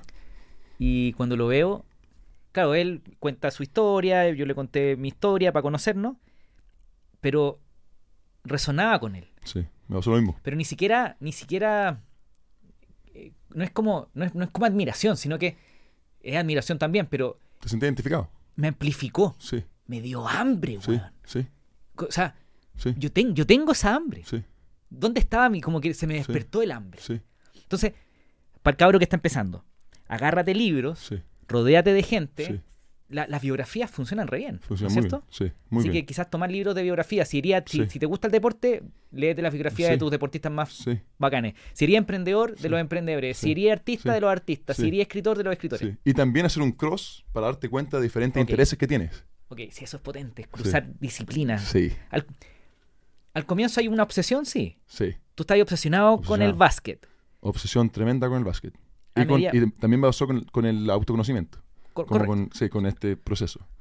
Abrirte también a aprender cosas nuevas. Sí, Ok, ya, el cabro ya. Imagínate 16 años, estoy leyendo, bueno, estoy resonando, sí, estoy descubriendo quién soy. Eh, después empieza el tema de, la mani- de manifestar, po. Pues no solamente, claro, no solamente el saber, el conocer, el entender, el tener la teoría, sino que realmente llevarlo a cabo. Son dos cosas, son dos, dos caminos. ¿Cómo? En ese proceso de autoaprendizaje, ¿cuándo sé cuándo parar? Porque puede ser que me raye y me ponga a leer todos los libros y no pare nunca. Entonces te hacía adicto a Ah, los cursos, te hacía adicto. Me encanta. Yo estoy en infoproductos. Ya. Mi industria son los infoproductos. Claro, imagínate. Y, y tú conocí que hay unos Claro. gallos que podían ocupar esto para el mal. Claro. Entonces veo estos lanzamientos que Sí, hacen y al sí. final dicen, no eres lo suficientemente hombre, compra mi curso, compra claro, mi curso. Y dices, claro. pero bueno, ¿Qué este está ya está Oye, ¿qué pasa- Sí. está pasando de, de, revolución. ¿En qué momento paráis este proceso de aprendizaje y empieza esta acción masiva? No sé exactamente en qué momento, pero a mí me pasó. O sea, yo he leído un poquito aquí y allá, pero ya no leo lo mismo que antes. Ahora estoy en otra. Estoy haciendo podcast, estoy actuando, estoy acción masiva. Como que ya pasó mi proceso. Solamente al mismo tiempo, siempre es bueno mantenerse leyendo y explorando nuevas ideas, porque Por cada día hay cosas que uno agarra, que uno se da cuenta, este punto me sirve, este punto me sirve, y son tal vez cosas que leíste en un libro que al final del día terminas leyendo en cinco libros más, Mm. porque pasa mucho. Sí, por supuesto. Pero eso te dice, ok, un recordatorio, que no es malo. Pero hoy en día yo estoy en una parada en la cual no leo, no estoy consumiendo tanto, tanto contenido. Lo que estoy yo haciendo, haciendo hoy es agarrando toda la información que consumí a través de años y llevándola a cabo. Sí. Del momento que me levanto hasta el momento que me acuesto. Más entrenando, más haciendo apariciones en la tele, más haciendo cosas como esta Sí. yo creo que llega ese momento en el que tú dices, ok, en teoría me conozco muy bien a mí mismo, sé lo que quiero, sé lo que no, sé cuáles valores quiero representar, sé el camino a seguir para conseguir el objetivo que yo deseo, sea cual sea, actor, deportista, contador, abogado, médico, emprendedor, lo que sea. Y yo diría que llega un punto en el que uno dice, oye, ahora me atrevo, es un tema de confianza, ahora me atrevo a hacerlo, y en el camino, si es que voy encontrando puntos los cuales todavía no he resuelto, vuelvo a aprender. Pero ya no es algo de que estoy aprendiendo, aprendiendo, aprendiendo sin actuar. Y creo que entre antes llega uno, entre antes llega uno a atreverse a tomar acción masiva y realmente a, a- a desarrollar la idea que uno quiere generar o la, la cosa que uno quiere hacer, antes va a encontrar las respuestas para seguir avanzando. Porque mucha gente se queda trabada, como dices tú, en aprender, aprender, aprender y nunca actuar, lo que te lleva a, a, en teoría, todo está lindo, pero estás Mm. frenado, no tiene ingreso, no ha ganado ni uno todavía. Yo digo, sal, tienes el piquero lo antes posible y en el camino encuentra la respuesta. Entiendo. Claro, porque entrar en esta etapa de aprendizaje eh, inevitablemente empieza a generar una ansiedad por el futuro. Sí, obvio. Eh, el problema es que tu identidad empieza a cambiar con el aprendizaje que estás absorbiendo. Sí. Imagínate, ya te leíste todos los libros, aprendiste todo, tenías modelos a seguir, seguí a Sami, seguí a la sea, Martina, Claro. eh, o emprendedores seguía a Ian, me se- seguía al Nico, seguía a Fintual, a Pedro Pineda, a- eh, y tenías 17 años y, y, y, bueno, estás ahí ansioso ya, bueno, yo quiero hacer mi startup, quiero Claro. ir a entrenar. Sí. Hay un, un síndrome del impostor tremendo en ese momento. sí, por supuesto. Eh, cuando yo hice mi primer evento, el 2007, Ujú, eh, yo invité a los emprendedores más bacanes que existían en ese momento. Claro. Y yo, yo me preguntaba, pero ¿quién ¿Qué soy yo para invitar a estos weones si yo no conocía a nadie? Y tenía 20 21 años. Eh, y en un minuto recuerdo, dije, vos dale, weón. Sí. Y, y- y fue como, ok. Y en ese momento pesqué el Twitter y escribí, se viene eh, el próximo evento, Webprendedor 2007. Como que lo, lo, lo dije, Sí, lo anuncié sí, en público. sí. ¿Cómo superáis ese miedo, eh, síndrome del impostor? Créeme que he conocido a miles de personas que tienen ese síndrome, miles de personas que están en una posición en la cual tal vez ellos hasta se han ganado ese puesto y aún así no creen que se lo merecen. Entonces creo que el eliminar eso, uno, es obviamente confianza en lo que está haciendo, convicción, coraje, agallas, porque hay muchas veces que siento que la gente no se atreve por coraje, les falta confianza, les falta realmente decir yo, yo me la puedo. Y el eliminar ese, ese miedo de hacer algo, creo que tiene que todo ver con la opinión de los demás. El miedo al que dirán. El miedo al que dirán, eso yo lo agarraría con una pelota de fútbol y le pegaría una patada y lo mandaría de la reina a Punta Arena, weón. Te lo prometo, te lo prometo. Obvio. Creo que uno de mis... ¿Cuál es tu herramienta para superar ese miedo al que dirán? Porque en algún minuto lo sentiste, pues. Sí. ¿Cómo lo superaste? Lo- en ¿Alguna básquet- herramienta? en el básquetbol lo sentía. y en el fútbol americano, en el fútbol americano me prometí nunca sentir eso de nuevo. Ok. Una herramienta creo que fue algo que el cual no podemos controlar, que es como la infancia, cómo creciste y la confianza que te dio tal vez tu familia o la gente alrededor tuyo a esa edad. Ok, tengo 25, no tenía papás, fui pobre y no tengo confianza de ahí. ¿De dónde la saco? Y ahí es donde uno tiene que mirar hacia adentro y decir, ok, yo me la puedo, yo me la puedo. Convicción, coraje, agallas y el también realmente creer en tus talentos y en entre más trabaja uno y más sudor le pone a lo que uno hace, más confianza uno tiene. O sea, yo en el deporte nunca he esperado un resultado para el cual no he trabajado. Si yo no consigo un, resultado deseado, sin contar mi última lesión, que fue algo fuera de mi control, Correcto. si yo no puse las horas de entrenamiento en ese, en ese trabajo, nunca esperaría que me fuera bien sin el realmente confiar en que hice todo lo posible, me informé, fui inteligente, me preparé, me preocupé de cada detalle. Entonces, entre más horas de sudor, de trabajo, de convicción, de trabajo inteligente, constante y trabajo duro, le puse a, a, mi, a mi craft, a, mi, a lo que yo hago, más confianza tengo y más con el tiempo puedo decir, ¿sabéis qué? Sus comentarios me resfalan. Y también es crear esa dureza mental consciente de que, no sé, subo una foto a Instagram, hoy a mí, te lo prometo, que me vale, me vale, Me vale madre. me vale madre, te lo prometo. Cuando llega el hate, cuando llega el comentario tonto. No me, ni siquiera me, ni siquiera me afecta. Como Sí. No te creo. Y así. si tengo, si tengo, si no tengo tanto tiempo para darle a mi familia de conversar con ellos la cantidad de horas que me gustaría, porque hoy en día no lo tengo, ¿qué me va a importar qué, qué dice alguien en su sótano, en su casa, con el wifi que le paga el papá? Yo nunca en mi vida he tenido el tiempo de dejar un comentario negativo en, en redes sociales. No. No. tengo tiempo. Entonces, si alguien tiene tiempo de dejar un comentario de odio, un texto así de largo, en tu Instagram, créeme que esa persona no es la, que, la cual tú quieres imitar, no es la cual tú quieres que te dé recomendaciones, Claro. que te resfale. Toda la gente bacán en mi vida, que está más arriba que yo, siempre me ha ofrecido ayuda. Nunca se han burlado. Nunca, Nunca, siempre nunca, ofrecen ayuda. nunca. Normalmente quizás, y, y aquí te estoy robando una frase que tú dijiste, pero eh, cuando alguien está atrás, es cuando como que te jalan para atrás. Obvio, El que está arriba normalmente te tira para arriba. obvio. ¿Sí o no? Sí. Y, un- y creo que también un tema de confianza de ellos en decir. Ah, es que me encanta lo que hay de decir. Lo, lo escucho y es como. No hay persona que no esté mejor que yo, que no me ha querido ayudar o que me ha dado un comentario de odio. No la conozco. Sí. Y eso habla mucho de cómo están ellos mentalmente. No tienen ni siquiera Claro. el tiempo ni la preocupación para decirte. "Es- Eres un payaso, no sé. Ahora, si alguien que está más arriba que tú te dice un comentario que realmente es constructivo a lo que tú quieres hacer y piensa que Mm. está haciendo algo mal, Mm. te lo va a decir, tal vez, no sé si te lo puede decir fuerte, te lo puede decir de manera delicada, navegar para llegar al, al mensaje deseado, pero nunca te va a hacer sentir como que, Claro que, sí, claro que sí. es- lo estás haciendo mal. O sea, siempre va a ser constructivo. Hay, hay- hay diferentes tipos de coaching. Yo imagino que tus coaches depor- deportivos son bravos. po, ¿o Serían, no? en- por lo menos acá en nuestra sociedad, serían estarían baneados, estarían cancelados. o sea, si que yo me preocupara de que, lo voy a decir textualmente, porque así me han tratado en la NFL, chileno conche su madre, ¿quién te crees? Inútil, imbécil, estúpido. O sea, si eso me entrara, o sea, al- si alguien piensa que un comentario de Instagram me va, va a penetrar mi piel, cuando tengo un entrenador de 65 años a quien yo amo y daría lo que fuera por él, que me dice chileno imbécil, inútil, te lo prometo que no, no sé cómo decirle a la persona que, que me está dejando un comentario negativo que no me interesa. Obvio. Pero algo que sí puedo decir es que la persona que me dijo todo eso hizo que yo fuera un mejor jugador de fútbol, lo dio todo por mí, tal vez Mm.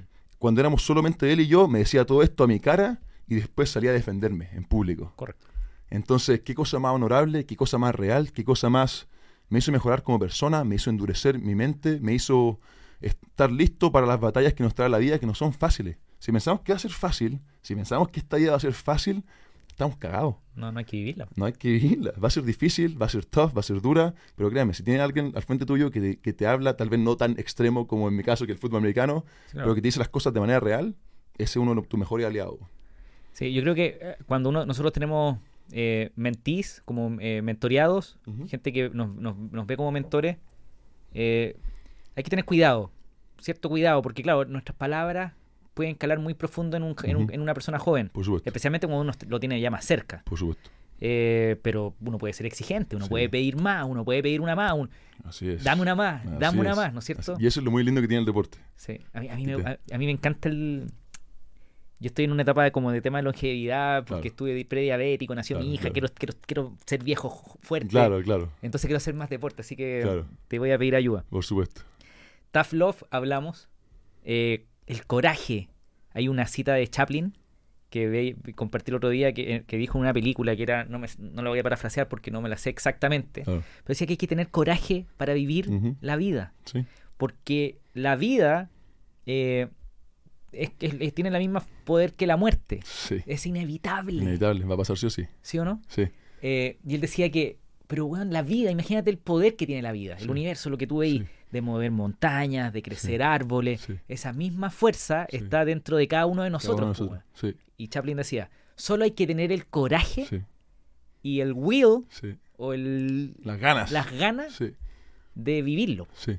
Te cuento algo que es un concepto por el cual yo vivo, vivo mi vida. Y sin esto tal vez no sería la persona, no sería tan feliz como soy. Yo puedo decir honestamente que me levanto cada mañana y soy el weón más feliz que conozco. No sé por qué. No lo sé. ¿Ya? Pero una de mis filosofías, y es una teoría en la cual por qué yo pienso que vivo mi vida de manera tan feliz, es porque yo tengo solamente una cosa que no quiero nunca sentir en mi vida, que es arrepentimiento. Cuando yo tenga, ojalá llegar a los, ojalá vivir 150 años, me encantaría, porque así amo la vida yo, a, a ese nivel. Digamos que tengo 85 y estoy en mi cama, vamos a decir 99, porque también yo creo que uno lo que dice se va a la existencia. Entonces, ya, 120. Tengo 120 años y estoy en mi cama a punto de morirme. Y han habido estudios eh, de, de cuáles son las sensaciones de personas antes de morirse. Y hay solamente una que yo nunca quiero sentir. Puedo cometer errores, puedo cagarla, puedo perder muchos millones de dólares, puedo tal vez hasta perder amistades, miles de cosas. Pero hay una que no quiero sentir que es arrepentimiento, weón. Sí. No Totalmente quiero de decir, puta, weón, No lo hice. debería haberme atrevido a volver a la NFL. Para eso se requiere qué cosa? Coraje, weón. Mi, mi abuelo, cuando yo, me, yo dejé la universidad y me fui a Inglaterra. Yo quería aprender a hablar inglés. Mi inglés era horrible. Claro. Hoy día sigue siendo horrible, pero, pero me defiendo. Ya, bien. Eh, y mi abuelo me dijo, cuando me fui a despedir de él, me dijo, eh, mijito, viaja por todo el mundo como yo nunca lo hice. Imagínate, weón. Y eso me rompió el corazón. Imagínate. Pero también me metió como una Ganas. ganas porque Sí. bueno, tenía que conocer todo Sí, el fucking sí, mundo porque mi abuelo me lo había pedido. Eh, Escuchar eso, escuchar a personas que están a punto de morir y escuchar las cosas que ellos tienen que decir es una guía tremenda para nuestras vidas. Como tú dices, el coraje es fundamental para atreverse a hacer. ¿Cuántos emprendedores has escuchado que al ver una compañía la cual ya han desarrollado una idea, dicen, ah, yo eso lo pensé hace 10 años? No, es clásico. Cantidad incortable, pues, clásico. Todos han pensado en esa idea hace 10 años. pues, todos han querido hacerla, todos han querido hacer esto. Hay una diferencia entre la persona que se atrevió a hacerlo y la no. En la que no. Y es coraje. Nada más que eso. Entonces, si uno estaría con coraje, aunque no nos resulten las cosas que queremos, que queremos o que deseamos, aunque no nos vaya bien, por lo menos siempre vamos a poder decir en nuestra cama de muerte, al momento casi de morir, en decir, yo tuve el coraje de atreverme a hacerlo y no me resultó. Sí. Yo hoy puedo decir eso con, eh, si es que no hubiera intentado todo lo posible en el básquetbol, de haber podido llegar a la NBA y haber podido cumplir el sueño que le prometí a mi mamá y a mi papá de haber ser el primer chileno en la NBA, si yo no, no lo hubiera dado todo, tendría un arrepentimiento tan profundo, tan profundo. Y hoy te puedo mirar a los ojos, me puedo mirar a mí a los ojos en un espejo y decir, hice todo lo que pude, muchas gracias, fue un camino espectacular del cual no me arrepiento de absolutamente nada. Total. Y eso es una paz mental que te lo prometo, no la puedo escribir. Y, y no llegaste a la NBA, pero llegaste a la NFL. pues, claro. que de las ligas yo creo que mueven platas parecidas. O la más, NFL, la en Estados plata. Unidos la que más plata mueve en Estados Unidos. Claro. Correcto. La NFL, perdón, la que más plata mueve en Estados Unidos. Ok. Sí, Superaste el miedo. Que era, eh, eh, llegamos a la conclusión que tiene que ver con el miedo al que dirán. sí, Algo chiquitito. Yo pienso que cuando yo me muera, van a llegar poquitos a mi funeral, los, los amigos, por supuesto. claro. Pero no le importamos a nadie, A nadie. Hay, gente, se Somos muere- hay irrelevantes. gente que se muere todos los días y al día siguiente todos se olvidaron. Entonces, ¿para qué voy a estar pensando en ello? Pue- pue- ¿Puedes así como recalcar tal vez la importancia de eso? ¿Cuál es la importancia de eso? ¿Me estoy una pregunta? A ti, sí. ¿Qué, qué- cuál es la importancia del saber que cuando uno se muera, tal vez por una semana a un grupo muy selecto de personas le va a afectar, pero al final del día, en mil años, Eh, tal vez nadie se acuerde? La vida terrenal, nuestras vidas, venimos por un periodo corto. Sí. Y, y si te vas, a nadie le importa, weón. Sí. Y eso que a mí me hace, eso me hace pensar a mí que si te importan realmente los comentarios de odio que alguien te tira en redes sociales, por ejemplo, pero algún día te vas a morir. ¿Ah? Y a nadie le va a importar esos comentarios que hablan en el pasado, a nadie le importa, aunque haya sido un momento muy duro. A mí lo que me dice eso es que uno, que me resfale, y dos, que tengo que tener el coraje suficiente para vivir mi vida a mis términos, como yo quiero vivirla, con las cosas que me hacen feliz a mí, Mm. sin también darme tanta importancia. O sea, nosotros Exacto. somos seres que... Hay miles de nosotros. Sí. Miles. ¿Por qué tomar la vida tan en serio? Si alguien me hizo un comentario negativo, de- tal vez ríete, weón. Si no somos tan importantes. O sea, Exacto, no, no, somos, somos tan no somos nada, weón. No somos nada. No somos nada. Somos tal vez irrelevantes en la galaxia de miles de aliens que existen allá afuera, quién sabe. Entonces, el darte la capacidad, uno, de reírte de ti mismo, creo que es demasiado liberante, weón. Y, y, y pues yo hablo como a, a chiquitito. Eh, uno, uno se imagina, eh, eres un buen intimidante, pues, Claro. eres, grande, pues, Claro. Pero hay un weón, que es tu coach, o Sí. coaches, que se come con papa al Sami. Ah, se lo comen con, bueno, o sea, 65 años, yo nunca tendría el coraje de tocarle un pelo. Y él tuvo un, Sí. un coach que también Sí. era más grande Sí. y, y más imponente. Y el universo es más imponente. Y, y después tú decís cuánto tiempo lleva el universo en el mundo. No sé, mi- eh, trillón de años, weón. Nosotros somos un segundo de segundo. existencia. y eso te tiene que dar una humildad tremenda, weón. Mm. una humildad tremenda. La- las personas más exitosas que yo he conocido, no quiero decir todas, pero muchas de las que yo he conocido son muy humildes. Sí, yo también. Todos piensan que son arrogantes y No. que tienen, tienen plata, tal vez sí, por temas de plata un poquito más arrogantes que otros, tal vez, o se creen un poquito más el cuento, pero todos son muy humildes en algo que es súper específico, que es el aprendizaje. Mm. Están todos dispuestos a aprender de otros. O sea, a mí me puede enseñar un niño de 2 años, un niño de 25, uno que está recién partiendo, otro que está viejito, y uno es el filtro de la información, el cual yo absorbo en base a lo que yo creo o no, pero siempre estar dispuesto a aprender como una esponja. Sí, para siempre. sí. La, la universidad acá termina, no sé, a los 24, 25, quién sabe. Pero uno es un estudiante para toda la vida. Sí. Al día que, el día que yo me muera voy a aprender algo. Y esa mentalidad o esa forma de ver la vida es pero demasiado positivo porque me ayuda día tras día a ser mejor persona, weón. Ok, superé el miedo. Al que dirán. Usamos nuestra, nuestra fragilidad terrenal, mortal, de nuestra mortalidad la ocupamos eh, a nuestro favor. Eh, ya, te pegaste el salto. Massive action. Ujú, Eh, tú habláis de rutinas, Ujú. habláis de disciplina. Sí. Eh, ya, imagínate que el cabro, estamos especulando a alguien que nos Sí, está escuchando, sí. el cabro, ya, Nico, Sammy, voy, y lo estoy haciendo, ya empecé a entrenar, abrí mi negocio. Eh, ¿Cómo enfrento esos primeros días? Ese es el del, del hustling, del, Sí, hustling, I love it. El- del- del struggle del, Sí. del comienzo. con respeto, amor, pasión, viviendo segundo a segundo eso, porque tengo un dicho que uno es como lo que no me mata me hace más fuerte, entonces todo eso que no te mata te hace más fuerte y, y crea una resiliencia dentro de ti y un callo mental, el cual en el futuro, cuando sí tenga éxi- éxito, va a mirar hacia atrás y no va a haber nada más lindo que el haber pasado como la mierda los primeros días.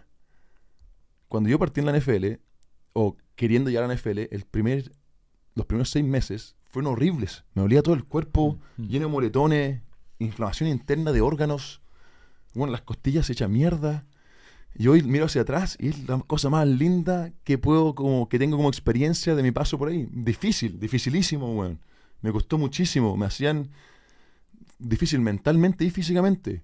Era el hombre nuevo en un deporte que es de, weón, masculini o sea, es de gente dura, es de sacrificio, es de toughness. Sí, sí, sí. Y miro hacia atrás y me hizo una mejor persona. Entonces, uno es valorar ese proceso en el cual uno está.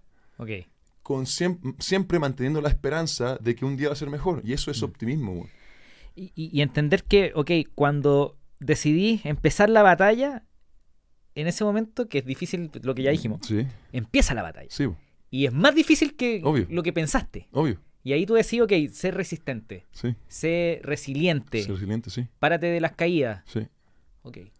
Creo que eso es inevitable para cualquier persona que tiene un sueño grande. Van a haber cosas difíciles, weón. Si es difícil, no es fácil. Hay mucha competencia, hay mucha gente que quiere lo mismo, hay conflictos internos de la infancia, hay familias que tal vez no te apoyan porque tú quieres ser artista y ellos pensaban que tú querías ser abogado. Y hay miles de historias así donde el Sí. papá te dice tienes que ir a la universidad y tú quieres ser emprendedor Sí. y los primeros dos años no ganas ni uno Mm. y estáis viviendo con cinco personas y queréis mandar toda la mierda y es difícil. Pero eso, eso te hace, weón. Eso, esas experiencias son lo que crean el producto, no sé si final, porque nunca llevamos un producto final de nosotros mismos, pero es lo que crea la siguiente versión de tipo. Mm. Entonces la próxima vez que tenga una experiencia similar va a estar tan tranquilo porque ya sabes lo que significa. Ya sabes lo que significa Sí. partir de cero. no- O sea, yo, como hablábamos antes, yo me estoy separando. Y es un proceso igual que nunca he experimentado, Mm. pero en el cual estoy demasiado tranquilo porque he pasado por tantas cosas difíciles en mi vida Mm. que una más no ni siquiera me- tal vez suene tough, tal vez suene duro, pero no no me afecta tal vez como le afectaría a otra persona. Ok, este cabro partió. Es resiliente. Consiguió su primer gol. ¿Cómo, ¿Cómo atesoro ese primer gol? ¿Cómo uso ese gol para ir a buscar el otro gol? Porque también Sí. te puedes relajar y decir, ya conseguí todo y me, me, me echo para atrás. ¿Qué Que le, pasa? que le pasa a muchos deportistas Ah, también. Mucho deportista. O sea, como decía antes, full disclosure, mi primer año en la NFL gané más de un millón de dólares. No habiendo tenido nada antes. O sea, yo manejaba, hacía delivery de comida para financiar mi carrera. Entonces, a las 6 de la mañana me despertaba y iba a hacer delivery para hacer desayunos, pa- y pasaba a dejar desayuno, ah, teniendo tres, casi tres títulos. O sea, Sí, claro. sí. Business Entonces, Major, Master. Sí, humildad máxima. Iba y dejaba comida al desayuno de 6 a 8, 8 y media. A las 9 estaba entrenando, de 9 a 11 y media, 12. A las 12 partía a hacer los deliveries de almuerzos. Mm. Volvía al gimnasio a las 3. De 3 a 5 y media entrenaba nuevamente. Y después repartir la cena y después volvía al gimnasio. Entonces, esa humildad extrema fue lo que me llevó a conseguir el objetivo deseado, que era llegar a la NFL. Mi promesa conmigo mismo fue que cuando yo llegara a la NFL nunca relajarme, porque lo vi mucho con compañeros míos que te pasan un millón de dólares y tú puedes decir, puedo respirar un poquito, y se pierde el hambre. Entonces, yo siempre me prometí mantenerme esa humildad, de que si tengo que volver a repartir comida, la reparto. Ok, hay un tema de... consigo, le- consigo un objetivo grande. Sí, Soy capaz de lograrlo. sí, Pero después voy por otro objetivo más grande, que significa correr riesgo. sí, Que significa que podéis perder lo que conseguiste. obvio. Eh, el, el gran, el gran problema de emprendedores, ¿ah? Pero como sabéis que comiste caca, Sí, sabéis que podéis volver a comer caca. obvio, Y que todo lo que estáis ganando quizás son juguetes que podríais vivir sin ellos. obvio. Eso te sirve para poder seguir tomando perspectiva, riesgo. perspectiva, que, que una palabra que tal vez no me ocupa, no me ocupó su- suficiente en esta conversión. Te da perspectiva. El zoom out. Sí. O sea, si yo el día de mañana me quedo sin un- este reloj, sin este anillo, o sea, que... ¿Se compra no? Sí, ¿Se hace de nuevo? Sí. ¿Cómo? Porque tú tenés 28. sí, Co- Conversé con Ian hace dos episodios. claro. Ian tiene 23, bueno, 23. celebramos su cumpleaños hace poco. Eh, Lo tenemos en la piscina de cabeza ahí. perdón, perdón. ahí, ahí yo, ahí dije, esto, esto se desperfiló. me. Ahí, ahí- ahí me fui. ¿Cómo? que- tratando de articular la idea, como a este cabro joven, ¿Cómo lo mantienes así lo man- después de haber pegado, hecho el primer gol? exacto, porque te puedes perder en el carrete. Obvio, obvio, fácil, día- hoy día en fácil, el weón, muy fútbol, fácil, muy fácil. Eh, no, no quiero mencionar a ninguno porque me gustaría invitarle y Sí, conversar con ellos sí. después, pero eh, fu- eh, eh, no futbolistas, pero deportistas o, Claro. o emprendedores que les Claro. va bien y de repente les queda la cagada en la vida, porque se, se, se caen en el copete, se caen en la fiesta, de repente hay mucho entrenamiento, hay poco eh, placer porque Sí. estáis todo el rato metido en Sí. tu cuestión. sí. ¿Cómo balanceáis Creo ese, que ese éxito hay- inicial? uno, creo que no hay como una receta que les funcione a todos. Porque yo tengo amigos, por ejemplo, en la NFL, que ellos necesitan un escape, weón. Mm. O sea, yo puedo enfocarme ocho meses del año y no salir a nada y enfocarme extremo. Yo, yo tengo esa capacidad. Hay gente que no. Y hay gente que de hecho les quita la creatividad, les quita... eh, Les quita el jugar bien si es que se enfocan tanto. En, tal vez ellos necesitan salir de fiesta una vez al mes Ok. ir a un club, comprarse su sección, jugar de la NFL está hablando, pasarlo a la raja, ¿no es cierto? Ellos tal vez lo necesitan. Y, es, y tiene mucho que ver con personalidad, cómo son, cómo son ellos como personas, y porque también el fútbol americano, voy a hablar solamente del fútbol americano, Sí, pero también me imagino que todos los deportes y cada cosa que uno hace que sea grande eh, es muy demandante. Sí, claro. Entonces tal vez un escape, escapism, el concepto del escapamiento, no sé si tal vez se dirá en español, donde uno sale un poquito de esa realidad, te ayuda a resetear Claro. para poder volver con todo, con el mismo enfoque. Desconectar para conectar. Con desconectar para conectar, claro. Y hay gente que tiene diferentes filosofías. O sea, De- for- diferentes formas de diferentes hacerlo. formas, claro. Puede ser una fiesta, puede ser irse a acampar, Una película, hacer un retiro. verse un show de Game of Thrones completo de Exacto, ocho horas, lo exacto. que sea. Cada uno tiene que encontrar su filosofía de las cosas que le sirven. Porque a mí me pasó con un tiempo que yo era tan extremo que era un robot. ¿Y cuáles son tus escapes hoy día? Bueno, hoy estoy pasando por un proceso de divorcio, como lo dije. Entonces es como. Hoy es diferente. Hoy salía a dar un par de vueltas, tal vez como nunca lo había hecho en años. Los amigos. Amigos. Amigos. Definitivamente más tiempo con amigos y riéndome. O sea, tal vez en los últimos dos meses de mi vida me río más que nunca. O sea, tratar de hacer actividades entretenidas. Sí, eso. Y para mí fue. Para, para mí, o sea, durante una temporada es. No sé. Yo soy bien cuadrado durante una temporada. Entonces, igual es como. Tal vez mis escapes son súper fome. No sé, verme una película. Me doy dos horas para ver una película porque no tengo más tiempo y eso es. Pero son, Ok. son tiempos. O sea, son, no sé, temporada 6, 7 meses. Y yo sé que esos 6, 7 meses va a ser extremo. Una hueá extrema. Y después, claro, en el verano me encanta viajar, weón. O sea, voy a. Europa y me pego un pique por Europa y viajo toda Europa y me encanta, weón. Obvio. Mi escape hoy día, por ejemplo, yo me voy a acampar con mi hija Ya, los sábados hasta el domingo. ya, bueno. Y así me desconecto, estoy cagado, Sí, ¿no? sí. Y, y tengo que estar con mi hija, entonces tengo que Sí, estar presente. Claro. Pero, por ejemplo, también en las noches veo cómo arman, se arman bicicletas. Ya, imagínate. Claro. Entonces, no sé, la, X, la S-Works con Claro. Shimano, Durace. claro. Después cómo arman un reloj antiguo, sí. un GMT2 Claro, claro, del claro. 64 que viene está podrido y lo empiezan a reparar. Y, De todo, de cero, claro. eh, es, es- es desconectarte. Sí. Eh, Para mí, ¿sabes que es súper raro? Yo, como hago deporte, para mí el, mi hobby es como los negocios. uh, tienes razón. Sí, güey. Como yo, mi, mi día a día es deportivo, tan deportivo que para mí ir a hacer negocios, o sea, yo tengo varias empresas, por ejemplo, ten- tenemos una empresa de suplementos que se llama Spartan, que Sí. está en todas las farmacias Cruz Verde de Chile, que el año Entiendo, pasado nos fue O sea, hablar muy de, bien. a- hablar de negocios para ti un Para escape, un güey. escape, güey. La raja. Sí. Hablemos un segundo de eso y vamos cerrando porque te tengo Ya. que liberar, van a ser las 12. Perfecto. Bacán. Eh, ok, el, el Sammy el emprendedor. Eh, pero me interesa, yo sé que tenés una empresa de suplemento, Sí, también tenés tu marca personal. sí, Eh, acabáis de cerrar un acuerdo con Under Armour, sí. Eh, Kenneth está haciendo un trabajo increíble, pero hay una agencia de representación, Sí, Onyx. Onyx, que ustedes lo que quieren es, es empujar a atletas, a- me imagino con esta idea de que la, la- la vida del atleta no es tan longeva y ojalá puedan generar recursos y puedan invertir y puedan desarrollarse profesionalmente más allá de su deporte, ¿no es cierto? Sí. Eh, ¿Qué consejo le, le daría entonces a, a- a- a atletas que quieran representarse con usted Sí. o que ya lo representan como en sus finanzas personales y desarrollo personal? Me encanta. Y no, no es solamente atletas, es atletas, celebridades, cualquier persona que tenga algún tipo de influencia. Ok, Tal vez influencia social. perfecto. Entonces, en realidad lo que nosotros estamos haciendo con Onyx es digitalizar el proceso de campañas comerciales entre un rostro y la marca. Por ejemplo, hoy en día yo si quiero cerrar un contrato como lo hicimos con Under Armour para ser el rostro chileno de Under Armour. Fueron conversaciones de dos semanas las cuales había que llamar para allá, para acá, mil veces, Sí, claro. abogados, miles de procesos. Sí. Lo que nosotros queremos hacer es digitalizar, digitalizar ese proceso y tal vez partir de menos a más, donde te llegue una notificación a tu teléfono que diga, te llegó esta campaña comercial, esta propuesta de campaña comercial, acá están los términos, acá hay un ejemplo, esto es lo que tienes que hacer en esta fecha con estos detalles. ¿Aceptas o declinas esta campaña? Entiendo. Está bueno. Entonces, si aceptas, listo. Hay un contrato cerrado, se firma, firma digital, pum, listo. No hay un tercero un intermediario que está humano, que está lidiando con lo que tiene que ver una campaña comercial que es...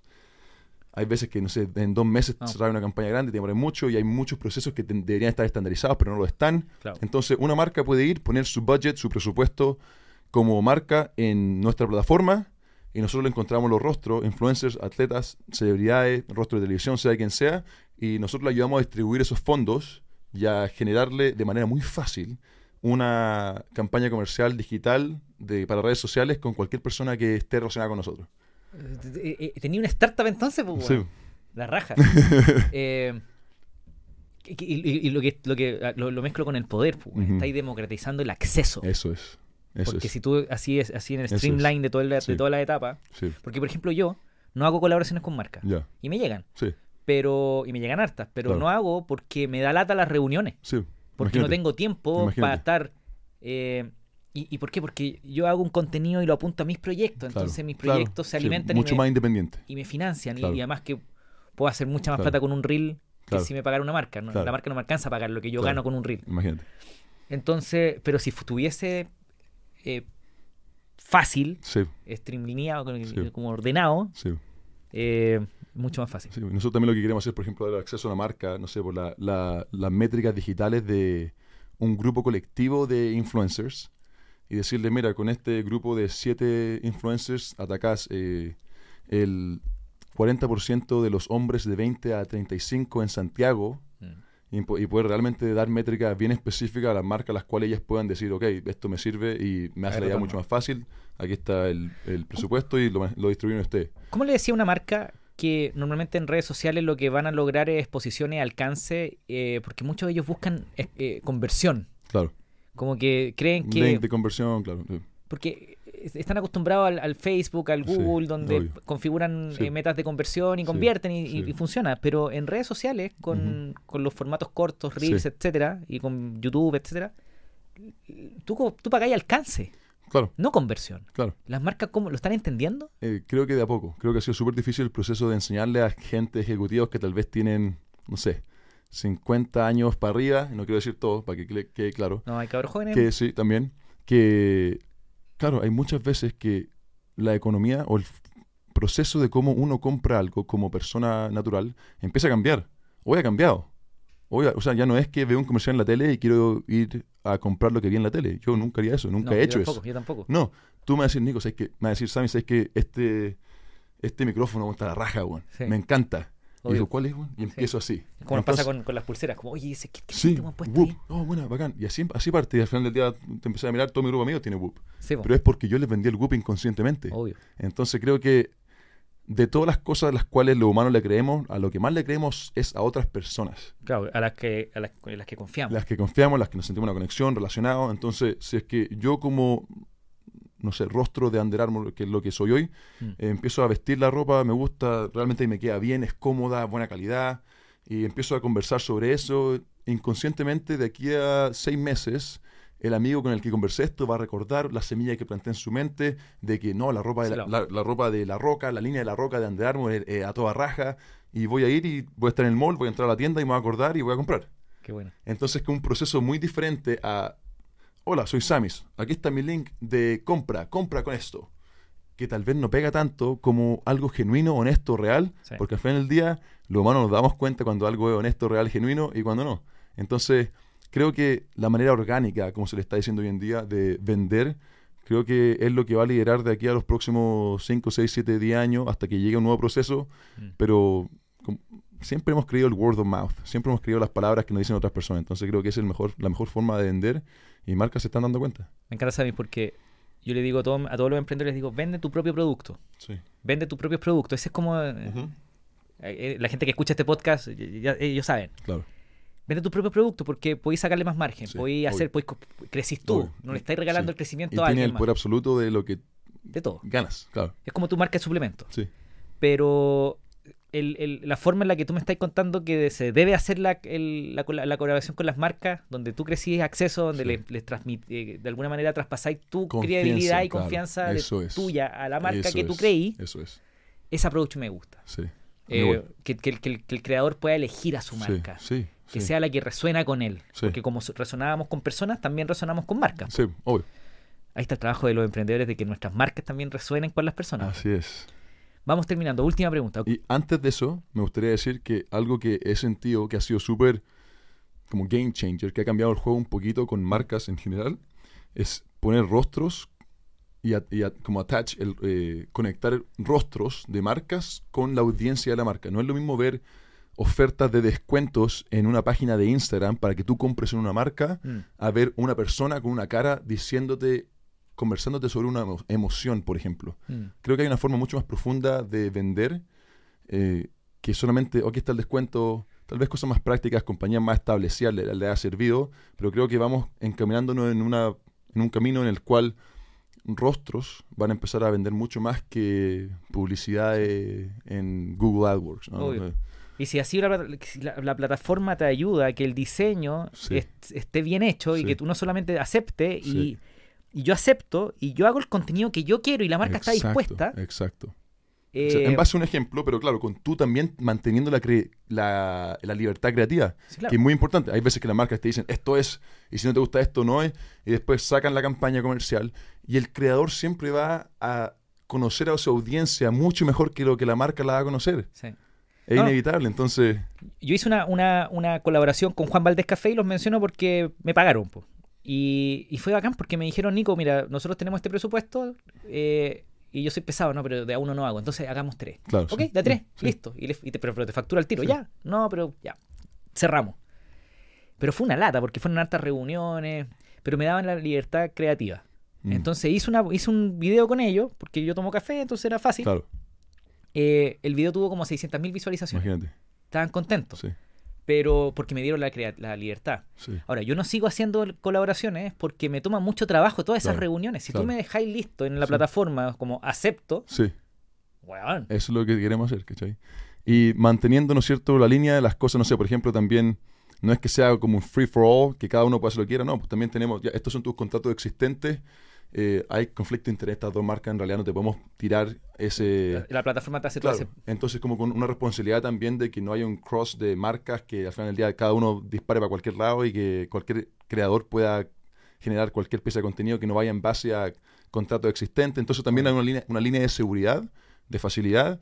Y aparte de eso, también le estamos añadiendo una capa de, eh, por ejemplo, Kenneth, mi representante, para que todos sepan, él, o sea, yo no podría vivir su vida. Él pasa todo el día en el teléfono Sí, claro. hablando con diferentes canales de con med- medios, ya hablemos solamente de medios. En un día le deben llegar, no sé, 40, él representa igual a otro atleta, 40 mensajes de Sí, pues, el el 13, la tercera, CNN, Chilevisión, ESPN, y empieza así. el In- podcast de Nico Orellana. Imposible manejarlo. Entonces claro. lo que nosotros también estamos haciendo es simplificarle la vida al rostro, atleta, Claro, para que se dedique a lo de él. po. También al representante, también, y no sé, ok, del miérc- miércoles, jueves, viernes, de 5 a 7 tengo espacio para tomar eh, media. Entiendo. o para hacer un podcast o para hacer libre. Entonces lo que podemos hacer es ir, Nico, vas, tú vas y agendas a Sammy Reyes de 5 a 6, le llega la notificación al teléfono de Samis, acepto, declino, Es para los dos lados. acepto. Te simplifica la vida a ti, a los medios, a los atletas, a, los, a, los- a la celebridad, a todos. Y, y ustedes, me imagino, en, en la inversión publicitaria van a, van a cobrar una comisión quizás del, del Comisión. volumen invertido. Exacto, Perfecto. sí. Eh, bueno, quiero saber más de eso, bueno. Eh, eh. ¿Ya está lanzado? ¿Puedo verlo en alguna parte? No está fuera todavía, estamos todavía programando. Ok, cuente conmigo si quieren feedback o lo que sea. Espectacular, muchas gracias. Eh, una frase final. Y para cerrar, porque te, te- te robé más tiempo del que me- Frase me, final. Pero para, insisto, para el que está empezando, para el que pueda estar frustrado, el que no quiere esperar que el gobierno arregle cosas, el que está chato de la delincuencia, pero quiere sacar a su familia adelante. Sí. ¿Qué le decimos? Creo que hay tres pilares fundamentales, los cuales nosotros con nuestro grupo de amigos, los, con, con quienes yo empecé una, una compañía de entrenamiento que se llama Elite Training Sports, que hacemos viajes internacionales a Estados Unidos, donde llevamos chicos a vivir la experiencia de Estados Unidos, donde hacemos, hemos hecho tour por todo Chile. Ya hoy en día ya no tengo tiempo de hacerlo, pero algo que queremos retomar con eso. Teníamos tres pilares fundamentales que sentíamos que eran los pilares hacia el éxito, que era uno, el trabajo duro. Sin eso no hay nada, porque créanme, para mí es increíble, pero sí existe la gente floja. Algo que a mí no me entra en la cabeza y que ahí tengo muchos dilemas mentales de cómo, li- lideo, cómo lidio yo con algo en flojo, porque no me Sí. causa incomodidad. Punto número uno, trabajo duro. Punto número dos, muy importante, trabajo constante. Hay gente que se mete al gimnasio. 1 de enero. Vamos todo al gimnasio, el gimnasio lleno, weón, todo eh, entrenando a, a morir. 2 de enero. Bajó un 3% la cantidad de personas que vino. 3 de enero y así sucesivamente hasta que llegamos al, al 15 de febrero y quedan las mismas personas que están al final del año del año pasado. Entiendo. El 50% de las personas que partieron. Entonces ahí va el trabajo constante, que no solamente hacerse cagar trabajando un día, sino que a través del tiempo, con sacrificio, día tras día.